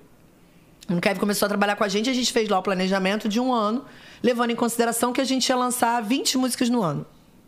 Ah, ah, ah, né? O Kevin faz 20 músicas em uma hora. então, quando a gente começou a trampar com o Kevin, viu que ele viu com muito conteúdo, e lembre-se, Ele faz te- e produz, né? ele produz, escreve e canta. Você é louco, brabo demais. Amor, ele sobe, ele, ele sobe no avião ponte aérea, desce e manda uma música. Ele bota a voz dentro do voo. Pra você ter uma ideia. Ele é muito brabo. Muito. Não, eu, pô, eu sou muito fã dele, mano. Muito, muito, muito, muito. Admiro Cara, eu demais. também. Admiro demais E se você convive com o Kevin, você vê que é o que eu falo o tempo todo. A humanidade tem salvação. Porque o Kevin é um moleque inteligentíssimo, artista assim num nível daqueles artistas que você olha e admira. De tipo, semana passada a gente tinha o Lola no sábado. E aí na sexta-feira ele vinha pra cá, porque a gente teve ações dentro do Lola gigantes, de meio-dia até a hora que ele foi cantar. Fazer show, pocket show pra Ola, que era o pré, depois fazer o pode pá lá dentro do stand Sim. da Ola, depois ele foi na Sadia, depois ele foi não sei aonde, porque eu agrego muito marca aos meus artistas. Eu acho isso muito importante pro artista, principalmente do funk. Cresce muito, né? Crescer, isso. Fala, Enriquece, "Ô, né? Tá achando o quê? Que é só a novela das oito? Não, meu amor. Nós é MC, nós tá aqui, entendeu? Eu sempre fiz questão de fazer isso.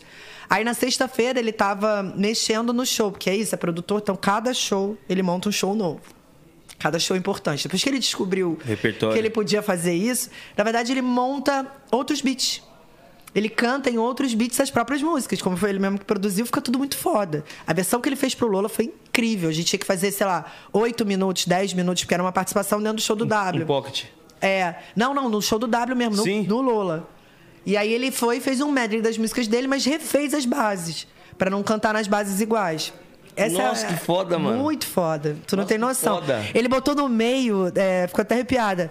Botou no meio, não, antes de cantar ela do tipo, ele botou aquele, aquele mendigo, aquele rolê que deu, que pegou a mulher do personal. E ele fala: mulheres são tipo não sei o que, nananã. O cara dá meio que um poema, né? Quando ele foi fazer o depoimento. Kevin não botou isso no meio do show. E eu não sabia. Tô eu lá, ei, maravilhosa, não sei o que, do nada. Room. Porque as mulheres, todo mundo começou a rir pra caralho. Que todo mundo lembrou que era o mendigo Ah, falando, recitando o poema. é. Ele é muito foda. E aí, na sexta-feira, ele tava Mano, é- é- só uma observação. Essa parada dele, tipo, todo show ele mudar, mano, faz as pessoas quererem ir mais no show dele, porque sabe que vai ser Vai diferente. ser um show vai a diferente. mesma coisa. O Denis faz isso. É produtor também. O Denis monta um show para cada show. E assim, pro Denis é muito importante, até porque ele faz o baile e fica seis horas tocando. Mas no caso do Kevin, é o show dele de uma hora, uma hora e meia, sei lá quanto tempo, que depois ele pode sair. Mas, enfim, agora que ele achou esse meio, eu não vou nem me meter, gente, porque eu amei, achei o máximo, mas. Tava ele lá na sexta-feira produzindo as paradas, ele tinha que pegar o voo para cá seis horas, ele desceu para produzir o show. No meio do caminho, inspirou. E veio uma música. Aí ele perdeu o primeiro voo, perdeu o segundo voo, pausa. Natural, vocês sabem disso, é, principalmente no funk, que as pessoas não entendem o que significa perder um voo, financeiramente principalmente, o cara fazia isso na sacanagem. Ah, não acordei, não fui. Tava com preguiça, sou artista, compra outro voo, que eu vou depois. Foda-se. Ele não. Ele, quando chegou aqui no sábado que eu entrei no camarim, ele falou, do jeitinho dele, ai, Kevin, eu te amo, porque ele assiste todos os podcasts, eu amo. Ele fala, assisti uma, duas, três, depois que eu fui saber disso. Ele falou, pô, cara, queria falar sobre o voo de ontem. E eu tava tão nervosa que eu nem lembrava que ele tinha perdido o primeiro, o segundo e tinha vindo de carro. Então, eu perdi o voo porque, assim, cara, comecei a produzir lá a, a base do show aqui, e aí me inspirei, e aí veio uma música, e, e, tipo assim, ele querendo me explicar. Eu falei, Kevin, é muito honesto o que você tá me falando, mano. É por isso que eu falo que você é muito artista, que você é aqueles artistas, sei lá, lá Van Gogh, esses caras que foram muito sinistrão. Sim. É o Kevin, mano. Ele Avançado. é isso, ele tá muito à frente do tempo dele. Ele sentiu que precisava produzir a música ou criar naquele momento e acontece. Falei, mano, é isso. E o que, que você fez? Você onerou? Você fez a gente comprar outra passagem, bateu na mesa e disse eu sou o cara? Não, você falou, eu vou de carro, galera, tá tudo bem. Pegou o carro dele, veio pra cá, chegou aqui na mesma sexta-feira e fez o show no sábado. Entende? É outro rolê, cara. O Isso Kevin também é. te traz uma tranquilidade gigantesca, né? Pra você falar assim, pô, é um artista que eu não tenho preocupação. Sei que vai fazer as paradas, tem comprometimento. Total, total. Ele, obviamente, está aprendendo isso. A gente começou a trabalhar em janeiro de 2019. Ele tinha 5, 6 meses de carreira. Ele tem pouquíssimo tempo de carreira. Ele era DJ, produtor até do G15, inclusive. E aí, agora que, que ele meio que seguiu como, como cantor e todo o resto também. Até ele entender esse rolê, o ano de 2019, a gente compraria um jato, de tanto voo que foi perdido. Ele não entendia, entendeu? Que se perde, perde o dinheiro, não tem como recuperar. E é natural, e, e não é culpa dele. De novo. Aí é culpa do nosso país, da estrutura, do que as pessoas inserem na gente no dia a dia. Porque se nós fôssemos educados financeiramente, no colégio, tipo. Caraca, falei de você agora, Portuga. Tudo bom? Se a gente investe, se, se- se os nossos colégios, saca, lá na- quando a gente começa, investem na gente nesse sentido, lá na frente a gente não vai sofrer o reflexo. Então eu entendo que quando o meu artista, que veio de comunidade, que não teve uma estrutura necessária, quando começa a trampar, não entende como o trampo funciona e faz um monte de, de, de digamos, né? acaba não cumprindo com as coisas que são comprometidas.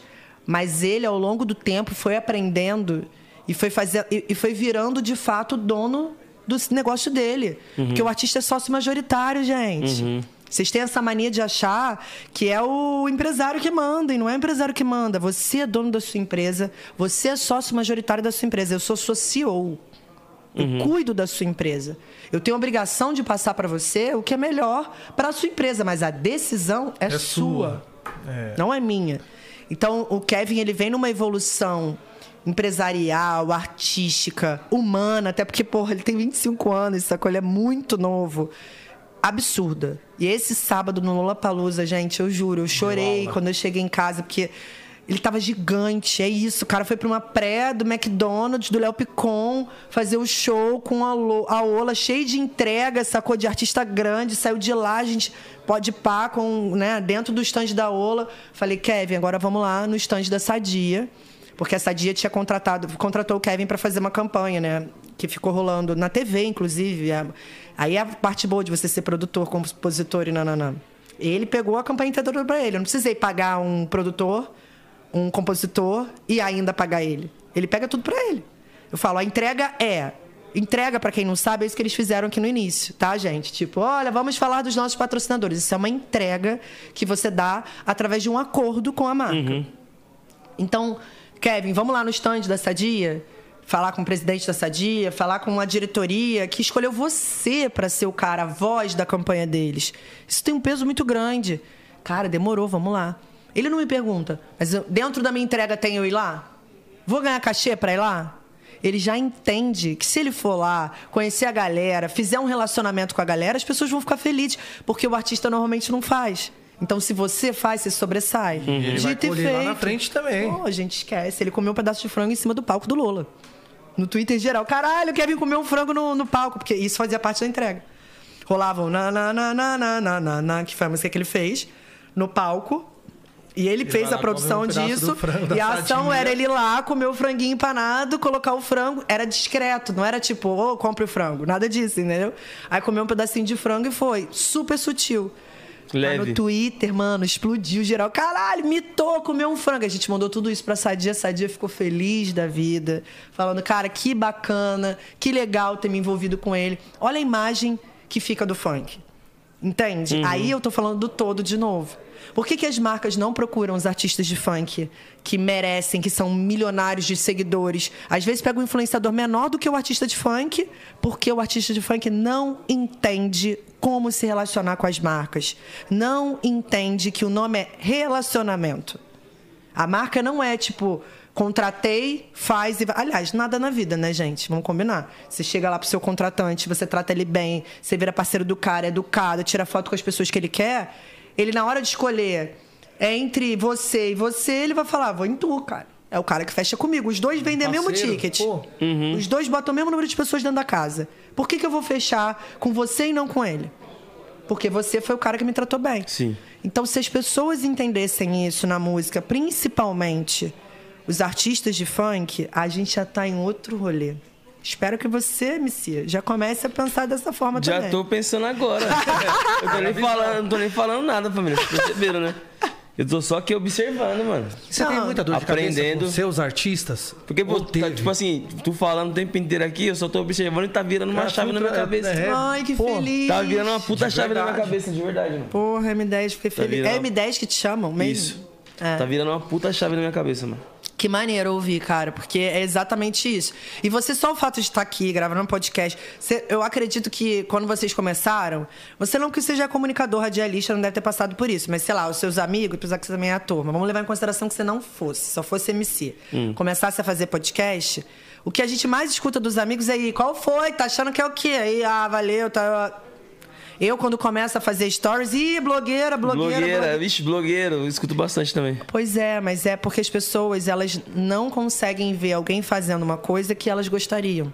E não, e não fazem. Não fazem por vergonha, por medo, por opinião dos outros. Aí aqueles que fazem e aguentam essas porradinhas estão sempre sobressaindo. Não é à toa que você tá aqui. Pô, quando eu comecei a fazer podcast, o que eu mais escutava dos meus amigos, você fala mais que convidado. Eu comecei a me ponderar mais, porque eu comecei a assistir real, real mesmo e eu tava falando muito. Tipo assim, tava falando mais que convidado. Aí eu falei, ah, verdade, isso aí levei como uma crítica construtiva. Mas teve caso dos amigos chegar e falar assim, mano, você tá viajando, pô, de podcast, mano. Para. Você nem nasceu pra isso. Eu falei. Exatamente. E, e como você sabe pra que, que eu nasci? Exatamente. Tá maluco? Não ouçam isso das pessoas. A, a- a gente que trabalha com, com coisas que todo mundo trabalha, a gente tem que estar sempre olhando pra frente. Eu, pode parecer maluco, mas eu não tô aqui agora. Eu tô seis meses na frente. Eu planejo tanto a vida de tanto dos meus artistas todos que eu tenho que planejar a minha, porque eu sigo a deles. Já parte desse princípio. Que eu tô sempre. Se você me perguntar, Camila, que dia é hoje? Eu vou falar 10 de setembro, porque eu sei que dia 9 vai ter um show não sei aonde. Eu realmente estou à frente. E quando você tá à frente, você paga de loucão. É natural. Os maiores gênios do mundo falavam coisas que as pessoas falavam. Que imagina eu quando falava o funk vai virar pop mainstream, vai ter um artista que vai virar internacional. Nunca falei que ia ser top global número um, isso aí eu confesso. Mas eu disse que ia fazer carreira internacional e que ia ser reconhecida como brasileira. Saca? Uma brasileira, uma latina que faz lá. Mano, era piada. Quando eu comecei a trabalhar com o Naldo e o Naldo. Louca, era pouco. Tem Não, preguiça de você. olhava e falava, caô, vai nada. Não, eles falavam, caraca, Camila, eu tenho pena de você, cara. Exatamente. Caralho. Eu tenho mano. pena, Camila. Não, não- pô, cara, para de falar esse viajando. bagulho aí, mano. Tá O nego Vai viajando. achar que tu tá, tu tá doidona, que tu tá maluco, tá perdendo a noção, hein? Era assim direto. Quando eu comecei a trabalhar com o Naldo e a gente botou banda no show e o Naldo levava balé, os meus amigos. São meus amigos também, porque eles são preconceituosos e idiotas. Eles ficavam fazendo um bagulho. Toda vez que eu chegava, né, o Naldo tinha um monte de coreografia. Então eu chegava no lugar e eles ficavam metendo uma dancinha, sabe? Me zoando. Tirando onda. Eu ficava, ai, que preguiça de vocês. Esses mesmos pagaram a bagatela de 200 mil reais no cachê do Naldo depois, que tinham comprado a 4 mil reais na minha mão. Então, para esses que fazem esse tipo de coisa, ou que te zoam dessa forma, só aguarda, mano. Só segue o teu na disciplina. Fala, já é, já é, irmão. Se o teu coração tá dizendo que o que você tá fazendo é maneiro, é isso, uma crítica construtiva. Pô, tá falando mais do que o convidado. Deixa eu assistir para ver se é isso mesmo. Ah, não, Verdade. verdade. Talvez eu possa equilibrar um pouco mais. Mas, saca? É, é isso que vai funcionar. Não ficar falando aí, qual foi, não tem nada a ver contigo, não. Com qual argumento que não tem nada a ver comigo? Isso não é pra você. Quem foi que disse? Eu posso fazer o que eu quiser, mano. E pode, gente. A gente pode fazer o que a gente quiser. Isso é real. E cada dia que passa, a gente tá ficando mais livre para isso. O que eu acho mais foda. Com certeza. Você me perguntou se eu tive problema com os meus artistas. Isso é importante falar também, porque eu sei que te- vocês têm uma audiência muito grande de artista, né? Principalmente de MC, né? que quer estar aqui no mesmo lugar. Enfim, aqui vocês são vitrine para os MCs que sonham em estar lá. Eu tenho muito trabalho com os meus artistas, porém hoje eu acho que eu me especializei em resolver problemas de uma forma bacana. Antigamente, mais nova, eu dizia: Isso aqui é shoyu. Aí você falava, não é não? Eu falava: É sim, caralho. Saca? Tipo, eu queria impor pra você que aquilo ali é o shoyu. Hoje eu vou te explicar, cara, você não quer provar? Vamos abrir aqui, vê se, vê se o gosto é parecido com shoyu. Tenha certeza. Eu tenho mais paciência, até porque, obviamente, estou mais velha. Tenho mais paciência para trocar com os artistas. Porém, existe uma coisa que eu já entendi. Existe o homem, a mulher e o artista. São três espécies de seres humanos. Eu sou um ser humano Carrega essa mesma diferente. concepção. Que maneiro, eu acho muito De foda verdade. que eles são seres humanos diferentes. Eles, incluindo você, tá, querido? Vocês são diferentes. Vocês sentem de uma forma. A, a sensibilidade de vocês é mais aflorada. Por isso que sempre cria essas rinchinhas e vocês compram a briga. É natural, é normal. Vai depender de quem tá do seu lado. Vai depender se eu, que tô do seu lado, vou ficar te botando pilha pra te envenenar, ou vou te botar pilha pra falar, irmão, não é nada disso. Para Relaxa, isso. esquece. Não é assim. Entende? Então, o trabalho que eu tive, tenho com todos eles, da maioria das vezes é na pessoa física, tipo, sapão era dependente químico. Eu era irmã do sapão, entendeu? Tipo, eu amo o sapão, eu amava o sapão, eu não conseguia não me envolver. Eu fui parar no Naranon por causa do sapão. Chegava lá todo mundo, quem é você, esposa? Você, mãe? Você, esposa? Irmã? E você, o empresário? A pessoa, "Hã? o que, que você está fazendo aqui? Para quem não sabe, o Naranon é um, um grupo para mulheres que sofrem com maridos, filhos, pais, dependentes químicos, né? A maioria das vezes de cocaína. Então, eu frequentava, eu queria tanto tirar o sapão daquilo. Isso é um trabalho de verdade. É um trabalho fora o meu trabalho, vamos colocar assim. De verdade. Que eu vou pelo meu coração. Agora, o dia a dia, resolver os BOs, receber um, um, um chilique do artista e entender que ele tá dando aquele chilique, porque provavelmente ele tá sem dormir, ele tá fudido, ele tá na merda. Eu não vou chegar naquele momento e vou, tipo, enquadrar o cara. Vou marcar um 10, vou trocar uma ideia depois. Irmão, pega leve. Pô, tua equipe tá toda ali, não é maneiro. Tua equipe, né? Eles são seus cabos eleitorais, são eles que estão falando de você na rua. Se você ficar tratando mal, se você ficar fazendo isso, o cara não vai falar mais bem. Sim. E se tu dentro de casa estão falando mal, imagina na rua. Rápido demais pra cair, né? O quê? Eu que sei, meu bem. É um rolê. Então hoje eu acho que eu não, não, não vejo dificuldade, que a gente escuta muito, né? Fulano é difícil pra caralho. Ataque de estrelismo sofreu muito com o artista? Não dos meus. Os meus, quando eram, quando foram, quando são, quando dão, dão uma estrelada, eu faço questão de falar, tá estrelando, cuidado, bota o pé no chão.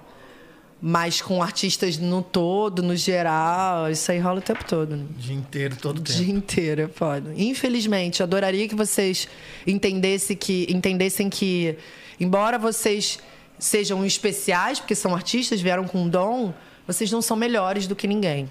E é importante o artista entender isso. Às vezes ele se coloca num lugar tão grande que ele olha pro lado e ele acha que é melhor. Não, galera. Não, e às vezes o que faz o artista chegar aonde ele chega justamente é a humildade dele. Então por que, que ele perde a humildade, né?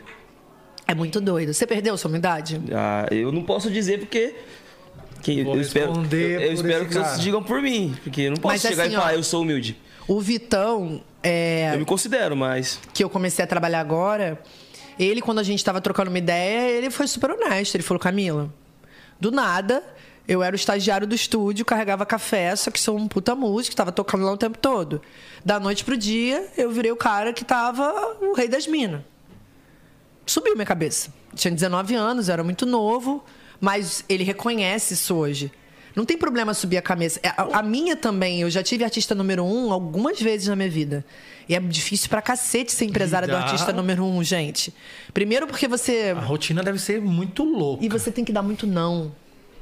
É mais não do que sim, porque, tipo, o dia tem 24 horas. Quantos artistas vocês querem trazer aqui que vocês ligam, às vezes não tem a data, não consegue se falar, ah, esse cara tá de sacanagem, abre o story, esse cara tá em casa. Não, não é. Existe uma agenda, existe uma rotina. E quem é o empresário do artista número um é o que dá o não. Vai vir uma carga de energia, de nego com raiva, que é foda, gente. É muito, muito, muito difícil, pra te ser muito honesto. Mas tô aí, tô sobrevivendo. Vai passar, a qualquer momento eu sei que passa. Beber água, gente. Lidar com, com o ego do, do artista Pega não é fácil. Não é fácil. A gente. Onde ele vai? Pegar água. Ah, tá. E o, quando o Naldo veio pra você? O Naldo veio em 2009, quando ele começou a cantar. Ele falou 2009, 2009 foi uma data marcante pra mim. Eu trabalhei com o Naldo de dezembro de 2008 até 2012, 11, 12, um negócio assim.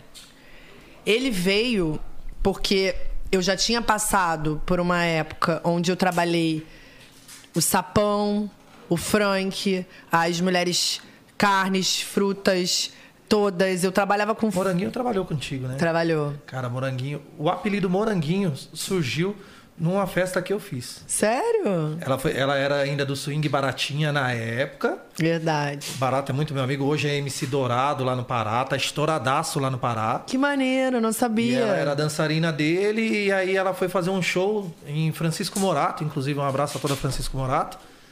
E aí ela não tinha figurino. E tinha uma lojinha de bijuteria que a gente tinha uma parceria e que tava divulgando o evento. Que era parceiro desse show. E aí a menina deu um monte de colarzinho, brinco, tudo de moranguinho. E, por sinal, ela tinha um short que tinha um morango desenhado. Caraca, eu não sabia dessa história. E aí, Ellen! Pô, a Ellen, beijar, saudade. Ai, nem E fala. aí- Obrigada, meu amor. A gente começou a chamar ela naquele dia de moranguinho. E a partir daí virou moranguinho. Virou mulher moranguinho. Trabalhei com a Ellen, ela quando veio cantando, foi, foi através de mim, ou foi comigo, enfim. É, naquela época, trabalhei com a filé, trabalhei com a CD melão. de- esse CD dela até hoje em casa. Ela me mandou uma tonelada. Sério? Que irado, muito maneiro. O filho tá voando em São Paulo, fazendo bastante baile. Então, menina, eu vi DJ. esses dias alguém fazendo um, um, um stories e, botando, e ela tava. Aí, ué, não sabia que a filé tinha voltado. Não, não sabia qual era. E vocês sabem que a filé canta pra cacete, tá? É porque ela não, sei lá, não, não quis seguir por aí. Porque, na minha opinião, ela não devia ter parado de cantar nunca, que eu acho ela brabíssima cantando. Mas trabalhei com essa galera durante um período, até que eu vi que os meus contratantes já não eram mais os contratantes. Porque é assim, gente, para vocês entenderem. É, existem contratantes de 0 a 5 mil, de 5 a 10 mil. Aí depois começa a passar pro de 20, de 40, de 70. São contratantes diferentes, porque vai depender do número de pessoas que cabem na casa, Estrutura da casa. do valor do ingresso. Então, eles vão mudando. Quando eu comecei a trabalhar com sapão e eu não vim do funk, não vim de periferia, os meus, os meus contatos eram todos na Playboyzada, eu comecei a inserir o sapão na Playboyzada. O que abriu um canal, que na minha opinião foi isso que aconteceu com o funk. Eu peguei tipo cinco, seis pessoas que formam opinião e dei o show do sapão. Tipo, o Carol Sampaio, que é um dos nomes mais fodas que existe no mercado, que sempre apoiou o funk pra cacete. Favorita. Exato, a nossa fiz bloco favorita. dela já. Já? Que Já. irado. É, a Carol era uma que eu conhecia, que curtia funk e que abraçou na época essa missão. E a Carol já era promoter dos famosos. Ela já fazia o rolê dos famosos. Então eu falava, amiga, dar o show do sapão de graça para um casamento dos famosos aí, para as pessoas entenderem que um show de funk num casamento é muito maneiro. E é, gente, qual é a melhor parte do casamento? Quando toca funk e a Quando noiva vai ao chão. Pelo amor de Deus, como é que não vai tocar funk no casamento? Vai ser um saco, 15 anos. Então a Carol fechava muito comigo e colocava o sapão que sabia se relacionar. O sapão não tinha preconceito, porque tem muito isso também, né? É, as pessoas que vêm de comunidade, quando começam a frequentar esses lugares, têm preconceito com essa galera. Ih, não vão gostar de mim, não, tá ligado? Ih, não vão me respeitar, não. E qual foi? Qual foi? É assim. Tem bloqueio. Ah, É. não vou não. Tá maluco? Imagina, o sapão, amor, ele falava. Acha até que eu vivi aqui e não tô sabendo. Traz a champanhe, traz não sei o quê. Eu lembro de eu ensinando o sapão a comer japonês. Ele falando, caraca, como é que a gente nem tem noção que isso existe? Achava muito foda. Enfim, mas a Carol me ajudou muito a levar o funk para essas para esses lugares que até então tinham preconceito, literalmente, de contratar o funk. Preconceito pelo por onde a galera vem e preconceito porque os artistas de funk furavam show. Porque os artistas de funk chegavam e faziam 15 minutos e embora. Não tem porque comprometimento. Não tinha comprometimento nenhum. Então não era só um preconceito de onde eles vieram, e sim pela falta de profissionali- profissionalismo que existia na cena. Essa é real. Já o Sapão, meu amor, nadando de braçada. Chegava lá, tratava o noivo super bem, tratava o fulano super bem. Ele foi virando o MC das celebridades. Saiu várias matérias do Sapão assim na época. E se você você ser o MC das celebridades no momento em que a gente trabalhava já era um puta diferencial perto dos outros. Então, o meu meio de comunicação dos meus contratantes passou a ser esses.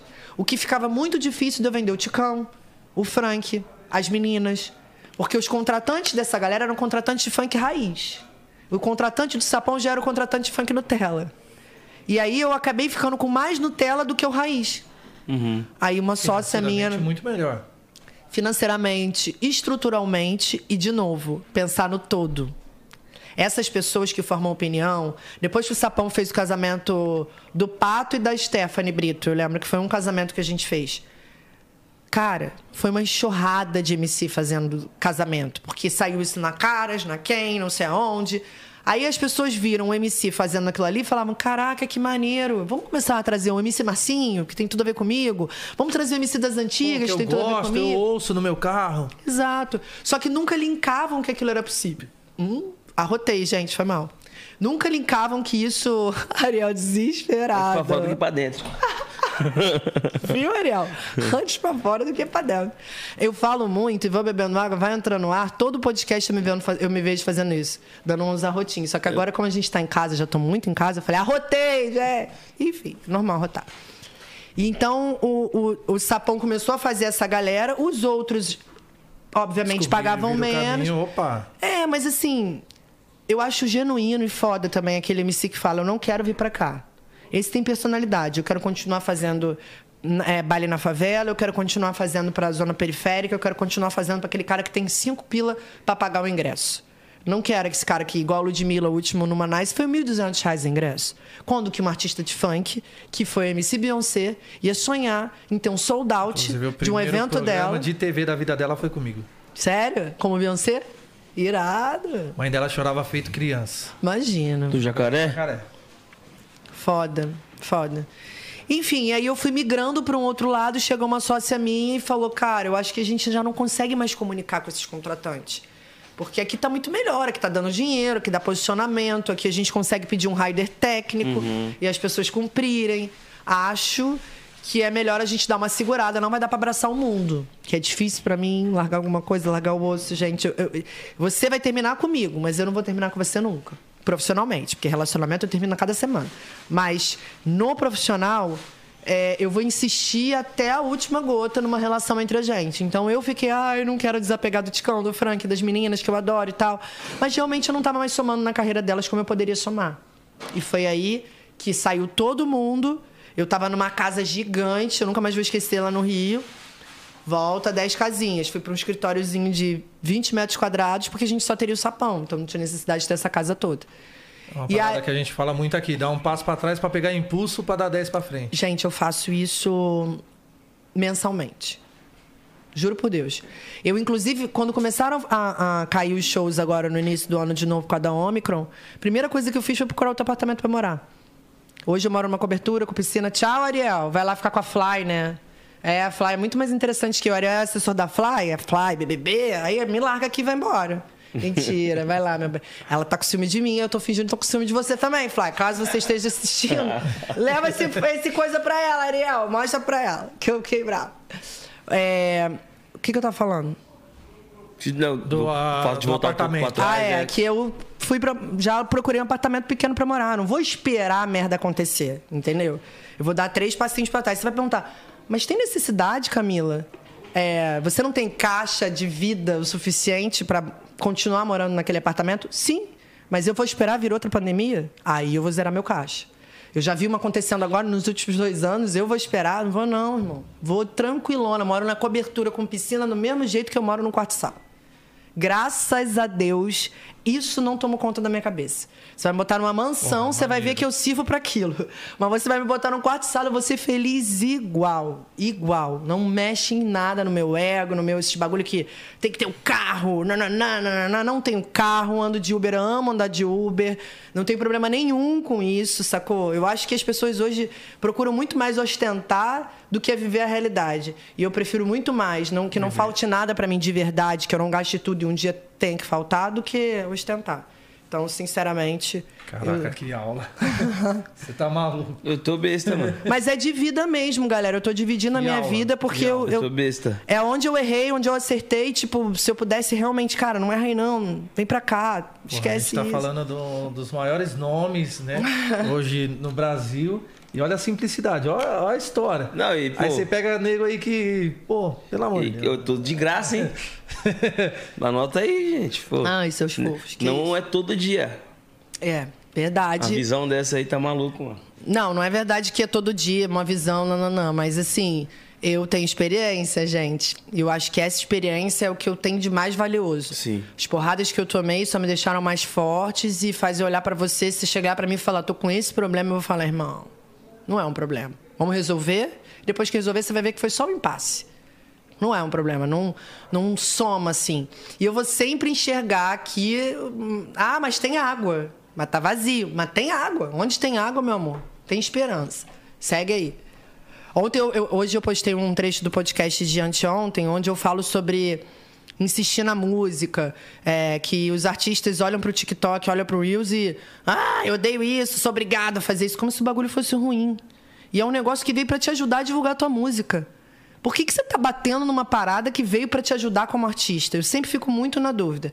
Aí os comentários todos, tipo, aula, aula, que maneira, não sei o que, você tem toda razão, nunca tinha pensado por esse lado. Aí sempre vem, né, o querido. Aí o querido falou assim: ah, então você quer dizer que tem que massacrar a música na cabeça das pessoas e que. Como se, tipo assim, você tivesse que enfiar a goela abaixo. Ele ainda botou isso. Falei, você tá vendo com uma interpretação errada? Eu só tô dizendo que não pode desistir da música. E você tá dizendo que tem que enfiar a goela abaixo. São duas formas de falar uma mesma coisa, só que com intenções diferentes. Por que, que a gente não pode olhar o lado do vamos insistir na música, vamos ser esperançoso e tem que falar, não, insiste de, e botar a goela abaixo? O brasileiro é assim, é muito doido. Ele, ele prefere enxergar sempre o lado negativo, Negativo parada. do que olhar, tipo, não, cara, é uma esperança. É uma plataforma que tornou. Tá somando demais. Gente, ela pegou to- a Anitta pegou o top global por conta de challenge.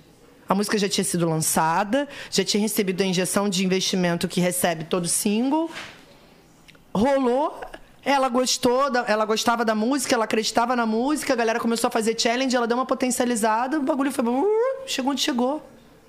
E aí, se ela tivesse desistido?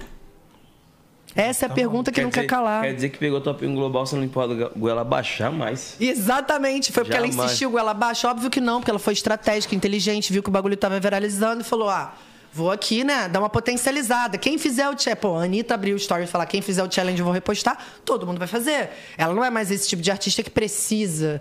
Os artistas pequenos hoje. Ó, quem fizer eu vou repostar. No caso dela, não. Só que quando ela viu que o bagulho tava subindo, ela começou a dar foco para aquilo. Ela não ficou enfiando a música goela abaixo. Ela trabalhou a música dela. Trabalhou a música dela. Porra, é foda, cara. Mas sempre tem um querido que chega lá no meu, no meus bagulho pra falar que eu sou louca, que eu só penso nisso, que música é, é, ou o público ama, mas se ele não ama, você mesmo tem que desistir da música. Tá louco, você sabe quanto custa fazer um single hoje, um clipe, divulgar, Sim. fazer impulsionamento no YouTube. Sim. É mó rolê pra tu lançar a música em duas semanas a música não reagiu, você vai falar o que? Ah, não, não reage mais? Você acredita que o orgânico hoje pode se tornar viral?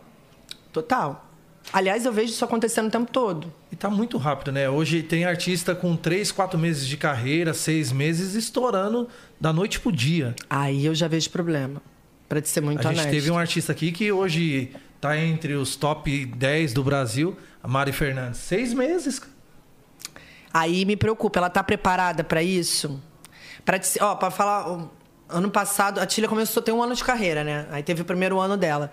Geral botando uma arma na minha cabeça falando: "Porra, a Tília não grava com Denis, a Tília não grava com Denis, que pai é esse?" Já esculachando o pobre do pai. Falei: "A Tília não grava com Denis porque eu não acho que ela deva gravar com Denis." A Tília tem um ano de carreira. A discografia da Tília no Spotify são cinco músicas. Por que, que a sexta vai ser com um dos maiores nomes do funk do Brasil? Mesmo que esse cara seja o pai dela. Aí depois que fizer com ele, vai fazer com quem? Com a Beyoncé? Porque qualquer coisa que ela fizesse no primeiro ano de carreira depois do Dennis, ia parecer que tinha caído. Uhum. Caiu o padrão, caiu o nível. Pô, fez com o número um do bagulho dele. Não é assim que funciona, gente. Óbvio que existe o destino, Deus, né? no nosso rolê, Deus bota muito dedinho, como aconteceu com ela. De, tipo, lançar a música e na culpa é dela. A música viraliza, dá bom, dá certo e cresce. Você vai ter que correr atrás para trocar o pneu com o carro andando. Uhum. O que é mais difícil. Eu prefiro que seja estratégico. Tipo, às vezes eu pego uma música que é muito boa e a unanimidade, todo mundo gostou, eu falo, não é hora de lançar. Tá começando agora. Guarda essa aqui que todo mundo gostou pro momento certo. Tipo o Gin do Kevin. Uhum. Tipo, o Gin do Kevin veio em maio de 2020. A gente foi lançar a música em 2021. Porque era o momento, era a hora, tinha gravado um DVD, deu um respiro da pandemia, parecia que ela ia acabar. Saca? Ah, não acabou, voltou. Mas como é que a gente pode fazer isso aqui? Vamos fazer o challenge, vamos fazer o. Tá, tá, movimentando. Aí a galera começou a pegar no meio da pandemia e, tipo, todo mundo que saía do, do Covid, eles faziam, porque a música começava lenta e depois agitava. Viralizou, foi orgânico isso aí. A gente não pensou, tipo, vamos botar lá nos hospitais, até porque nem era uma situação para isso, entendeu? A gente só fez o challenge. E no primeiro momento a música rolou, mas não foi esse fervo todo. Mas ainda assim, a gente gravou, ele me mostrou a música, eu nunca mais vou esquecer. E na hora que ele mostrou, eu falei, caralho, Kevin. E eu não entendo nada de música, tá? Só arrepio ou não arrepia. Falei, caralho, essa aí me arrepiou. Comecei a mandar pra todo mundo, todo mundo. Foda, foda, foda, foda. Eu falei, então vamos segurar. Na hora ele podia ter falado, tá maluca, Camila? Joga essa porra aí. Não, cara, ele já entende. Ela é do tipo, ele fez a mesma coisa. Que é, vai, rebola pro pai. Vai, Mostrou a música. compôs a música, a gente tava fazendo uma viagem junto, um show dele, acho que era Curitiba. E eu falei, irmão, ainda não é a hora de lançar. Não, já é. Vamos esperar a hora certa. Porque tem a hora certa, tem o um momento certo. Você não pode queimar um, uma música uma foda para um artista que, que, não está preparado ainda, entendeu? Uhum. Quanto tempo a gente está aqui? Duas horinhas. Duas horas, Nick? Tudo isso? Duas horas. Gente, parece que eu tô em casa. Vocês são muito incríveis, viu? Pô, tá maluco? Você que é, é incrível, tá né? Não, mas papo reto. É muito maneiro trocar ideia com vocês. Assim, eu tô tá amando fazer podcast, mas aqui eu realmente não percebi que a gente tava esse tempo tá todo. Tá bem leve, né? Tá, tá. Tá maneirão. Tá bem leve. E é isso que a eu tô aprendendo muito, eu tô aprendendo Você é muito. É eu tô aqui viajando. Ai, cara. Eu tô extasiado, velho. Tô aprendendo demais. Olha, temos esperança no mundo hétero funk barra São Paulo. Os caras admitindo isso? É, J barra SP. O vídeo ouvi de dois homens daqui de São Paulo, sendo um funkeiro. Porra, tô aprendendo com você. Tô aprendendo, tá real aula. Tô isso aprendendo. É, uma, é uma evolução. Não, eu acho que, pô, não deveria ter dificuldade de falar isso, né? Eu não tenho dificuldade, não, eu falo. Tô ah, aprendendo não real. bloqueios, não. Eu também não, mano. Tô aprendendo real. Vocês podem falar isso mais vezes para que outros caras se desbloqueiem, entendeu? Porque Gente, a gente é tudo igual, cara. Com certeza. Não é porque é mulher que entende menos. Tô falando da maneira mais grosseira do mundo, mas tem gente que entende do outro lado o que eu tô falando, sabe? Uhum. Não é porque aqui do outro lado tem e eu aprendo pra caralho com vocês. As coisas que vocês estão falando aqui pra mim, tipo, o que você falou da Moranguinho, já me ligou um tempo, caralho. Então ele realmente é das antigas, da minha época mesmo, entendeu? Oh, Pô, eu fiz o primeiro programa da Ludmilla quando era Beyoncé. Então eu, eu sei que eu vou direcionar meu papo pra você, você vai entender o que eu tô falando, pelo tempo de carreira que você tem, e é uma troca. Eu troco você, eu tô trocando com, com vocês. Não é tipo, eu falo e vocês escutam vocês falam e eu escuto? Sabe? Uma troca. E, e que troca, né? Não, e tipo, e é, pelo fato do, de estar tá bem leve, tá tendo essa troca, até o pessoal que tá assistindo, eu imagino que tá absorvendo bastante coisa. Eu fico muito feliz, porque o feedback que eu tenho recebido desses, dessas paradas, desses podcasts que eu tô fazendo é só esse. Caralho, mano, assisti bagulho que você é muito doido, que de alguma forma entra na minha cabeça. Eu falo, mano, então que bom, nem sabia que era isso. Mas se é pro bem, eu vou continuar fazendo então, tô amador. Pô, sei que todos perguntaram, mas a gente, você tocou no assunto Anitta, a gente quer saber um pouco também da sua história, como que foi viver com a Anitta, como que a Anitta chegou até você. Que maneiro, né, cara? Agora essa frase sua foi maravilhosa. Como foi viver com a Anitta? É como se eu, eu tivesse trabalhado com a Madonna saca? No Brasil, modéstia à parte, é assim que eu enxergo ela mesmo. Pra ser muito honesta, mas é tão. Me, me, me traz um orgulho tão grande ter vivido isso, ter participado da carreira dela, ter participado da carreira da, da do nascimento. A construção a da construção parada, né? de minas no funk que migram pro pop barra mainstream. Só de eu ter vivido isso, eu me sinto tão foda, cara, de ter ajudado outras mulheres, que quando você me faz uma pergunta dessa, faz, é, é quase que voltar no tempo. Tipo, como foi trabalhar com a Anitta? E ela é isso mesmo. Ela é essa pessoa que merece esse tipo de pergunta, com essa entonação, com esse respeito, porque o que essa mina faz pelo nosso país, pouquíssimas pessoas fazem e nenhum político faz. uma mulher ainda, né? E é uma mulher, é isso. Veio para furar todas as bolhas, tirar todo mundo do, da, das suas zonas de conforto, fazer os machinhos héteros que dizem que mulher não serve para porra nenhuma ter que engolir, falar essa mina é sinistra mesmo. E publicamente Existem Sim. muitas mulheres incríveis como a Anitta que, assim, ou ela é médica, ou ela é dentista, ou ela, ela não vai ter essa imagem pública que a Anitta tem. Uhum. Mas a Anitta representa essas mulheres fodas, inclusive a mim, que me considero uma delas, que não estão ali à frente das câmeras, estão atrás. Tem muita gente. Tem muita mulher com disposição para fazer, para mudar o rolê. A minha empresa são 80 pessoas trabalhando. Homem hétero deve ter oito. Caraca. Os outros homens que tem são gays e o resto é só mulher. Só mulher. E aí eu te, eu te falo, ajudou para chegar aqui? Porra, se fosse um monte de homem, eu não tinha chegado. Ia começar essas tretinhas. O nego fala que mulher que briga, mas é. Ei, qual foi? Vou comprar o meu carro, o Jaguar, então eu vou comprar Lamborghini, então eu vou comprar. Aí todo mundo fale, porque vai um comprando mais que o outro, um rouba o artista do outro, um compra o artista do outro. E pum. No meu caso, mano, não é assim que funciona. Eu realmente comecei a mostrar para as mulheres que aquilo que a gente aprendeu das nossas avós, dos nossos avós, avós, é, avô pai e avó uhum. mulher, né? O que a gente aprendeu de que mulher rouba homem de mulher, aquela mulher é uma piranha, não é real. Alguém colocou isso na minha cabeça desde que eu sou pequena. Eu acreditei nisso ao longo do tempo, de que se o moleque me azarava na escola e azarava minha amiga, o problema era da minha amiga e não meu. Eu acreditei nisso durante um tempo, até que com 16 anos eu comecei a ver que tinha alguma coisa me incomodando, que não era isso. Que não era esse rolê, que alguém botou isso na minha cabeça. E aí vem esse excesso de informação que a gente tem hoje. A gente Sim. vê um monte de mulher emblemática, presidente de não sei o que, presidente de não sei de onde. Um monte de mulher dominando o bagulho e você vê que realmente o certo era isso. Sim. Que nós é, somos é o iguais. estrutural, né? Já vem tipo, de Estrutu criação. É o famoso machismo Porque, estrutural. Vamos supor, seus pais já foram criados assim, e seus avós foram criados assim, e vai passando de geração por geração. Exato. E a gente ainda passou pelo desafio, né? No caso, Anitta, né? E guardadas as vidas proporções, eu de da gente ser duas mulheres que acreditam nisso, na, no termo sororidade, que nada mais é a união entre as mulheres, e que tiveram uma, uma briga pública, saca? Entre duas mulheres. Então a gente sofreu o reflexo do machismo estrutural, porque mesmo quando a gente já não queria mais falar sobre isso, as pessoas continuavam falando porque dá clique, uhum. porque é bom, porque vende. Então vamos continuar botando linha fogueira nessa guerra delas duas aí, porque tá dando bom imprensa, internet, a porra toda. Uhum.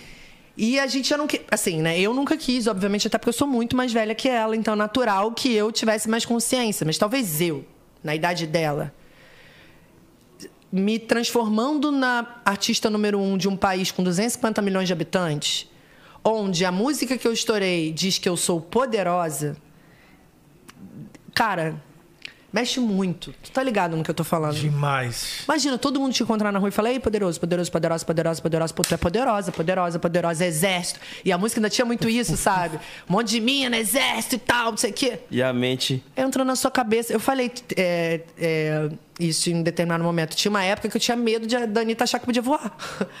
Porque era tanta gente elevando aquele ego e dizendo que ela era muito mais. Ela é muito mais, mas ela não precisa que as pessoas a tratem assim. Ao contrário, ela é uma mina mega simples. Tipo assim, ela não precisa dessa ostentação toda que as pessoas colocam em quem está em volta.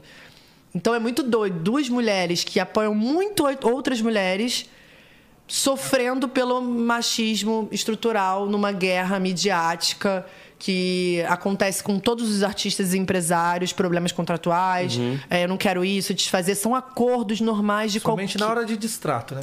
Principalmente na hora de distrato. Mas assim, no caso da nossa relação, não foi um problema, não foi um distrato. Foi alguém chegar no ouvido dela, como acontece muito com vários artistas, todo mundo sabe, e falar, cara, por que você repassa tantos por cento se você poderia ganhar sozinho? Aí você fala, mas Camila, ela não devia ouvir isso, ela devia ser grata. Ela é grata. Ela não queria ouvir isso. Mas, gente, fala isso dez vezes. 11, 12. Olha pro lado e vê a tua empresária, empresariando outras pessoas. Tá vendo? Ela tá pegando outra pessoa lá, hein? Hum. Aí, ó. Hum, nem tá tão preocupada com você.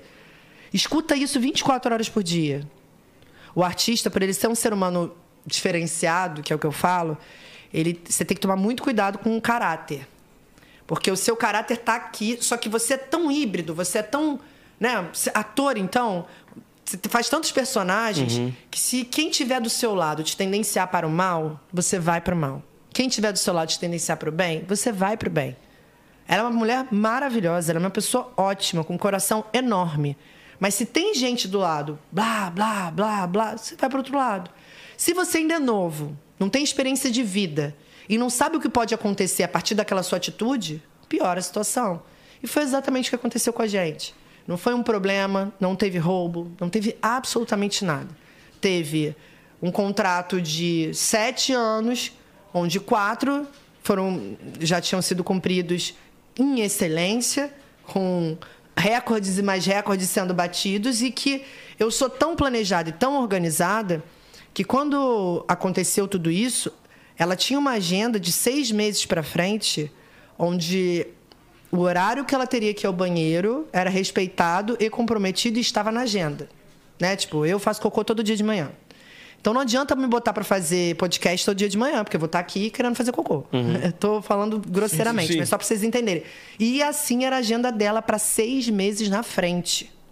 Você imagina você saber o que você vai fazer em julho, dia 10 de julho, duas horas da tarde, hoje. Era assim a agenda dela. Porque quando você fica muito grande, o artista ele tendencia a fechar sempre as coisas para frente. Tipo, ah, eu sei que eu vou lançar um álbum em novembro. Então eu já vou marcar um programa de televisão para novembro. Em outubro eu já vou estar fazendo a divulgação. Em setembro eu vou estar começando a fazer o pré-save. Em agosto eu monto o planejamento de trás para frente. Então a gente já tinha um planejamento dela montado para seis meses na frente. Aí é muito fácil. Chegar para você e falar: ah, não quero mais trabalhar com você, não, porque você vai pegar, vai botar embaixo do braço, você vai cumprir exatamente o que está ali, e aí entra no rotativo. Né? Se você tem Se seis renova. meses para frente já todo bonitinho, só basta você fazer o sétimo, oitavo, nono. Então, cada um que vai passando, você vai indo para frente. Então, naquele momento, era fácil, realmente. Até porque eu sou uma empresária que empodero muito os meus artistas. Que eu faço questão que eles se transformem em empresários e donos das suas carreiras, sócio majoritário. Então, eu ensino tudo.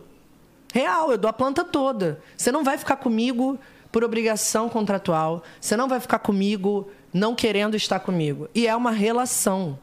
Eu me separei de vários namorados meus, amando os meus namorados, mas que não tinha mais como a gente continuar casado, namorando.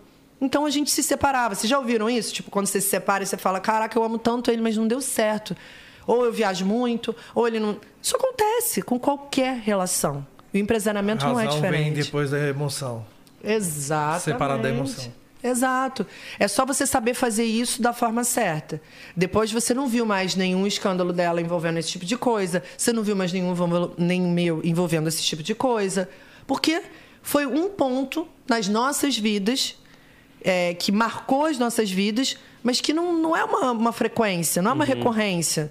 Saca? Foi uma exceção, não uma regra. E que a mídia acabou fazendo aquele burburinho todo pra. A mídia necessita, né? Esquece, né? Mas duas mulheres. Imagina como, quanto Já não um vendia. país. Uma mulher do lado da outra com um raio no meio, que nem eu colocava. Saca? Como se um coração partido. Se você buscar as imagens no Google ainda tem. Porque até a.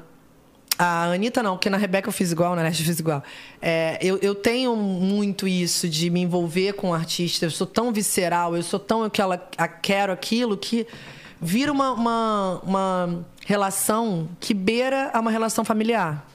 Só que antes, até a Anitta, era uma relação familiar. O sapão era isso, eu ia pro Naranon, a Anitta dormia na minha casa, eh, vivia grudada, chamava a Tilha de irmã. Era uma relação muito tipo. Caraca, a Camila salvou minha vida, então ela é. E é errado isso, eu falo isso direto. Quando algum artista me procura e fala, me ajuda, eu falo, não. Eu te ofereço trabalho. Nada do que eu fizer por você é porque eu quero te ajudar, única e exclusivamente. É porque faz parte do meu negócio. E eu vou ser remunerada por isso. Então não me pede ajuda, me pede trabalho. E aí eu vou trabalhar. Você pode me pedir ajuda com estou precisando de um dinheiro emprestado, não sou sua artista, você me empresta? Aí é uma ajuda. Agora, se você trabalha comigo, não, é trabalho, é minha obrigação fazer aquilo ali por você. Você não está me ajudando. Aqui eu vejo muito isso. Os MCs, quando encontram os donos de, de escritório aqui, falam, pô, ele me ajudou tanto. Mas você dava um percentual dessa carreira para ele? Aham. Então por que, que ele estava te ajudando? Ele não tá te ajudando. Ele tá trabalhando. Porque senão, se você fala ajuda, o outro se sente no lugar de não cobrar. Pô, cara, tu fez isso para me ajudar, não? E agora tá me cobrando alguma coisa em troca? Então não é isso. É trabalho. E trabalho requer cobrança de mim para você e de você para mim. Normal.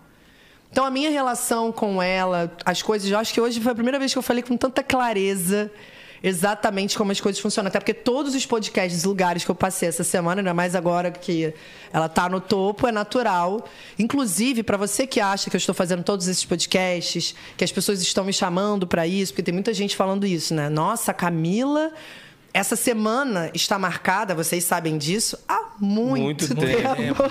Porque, graças a Muito Deus, eu tempo. tenho uma agenda também muito Aquela fodida. parada, seis meses Na lá na frente, frente. exatamente. Há eu já muito sabia tempo que eu vinha para São Paulo na última semana de março e entrando abril há muito tempo. Não tinha nem. Tanto que quando tipo, a, a Tilha veio aqui, você já, já tava marcada também. Já estava marcada, exatamente. Tem meses e meses isso. Só coincidiu. De novo, é Deus, destino. Então, todos os lugares que eu estou passando, as pessoas estão perguntando.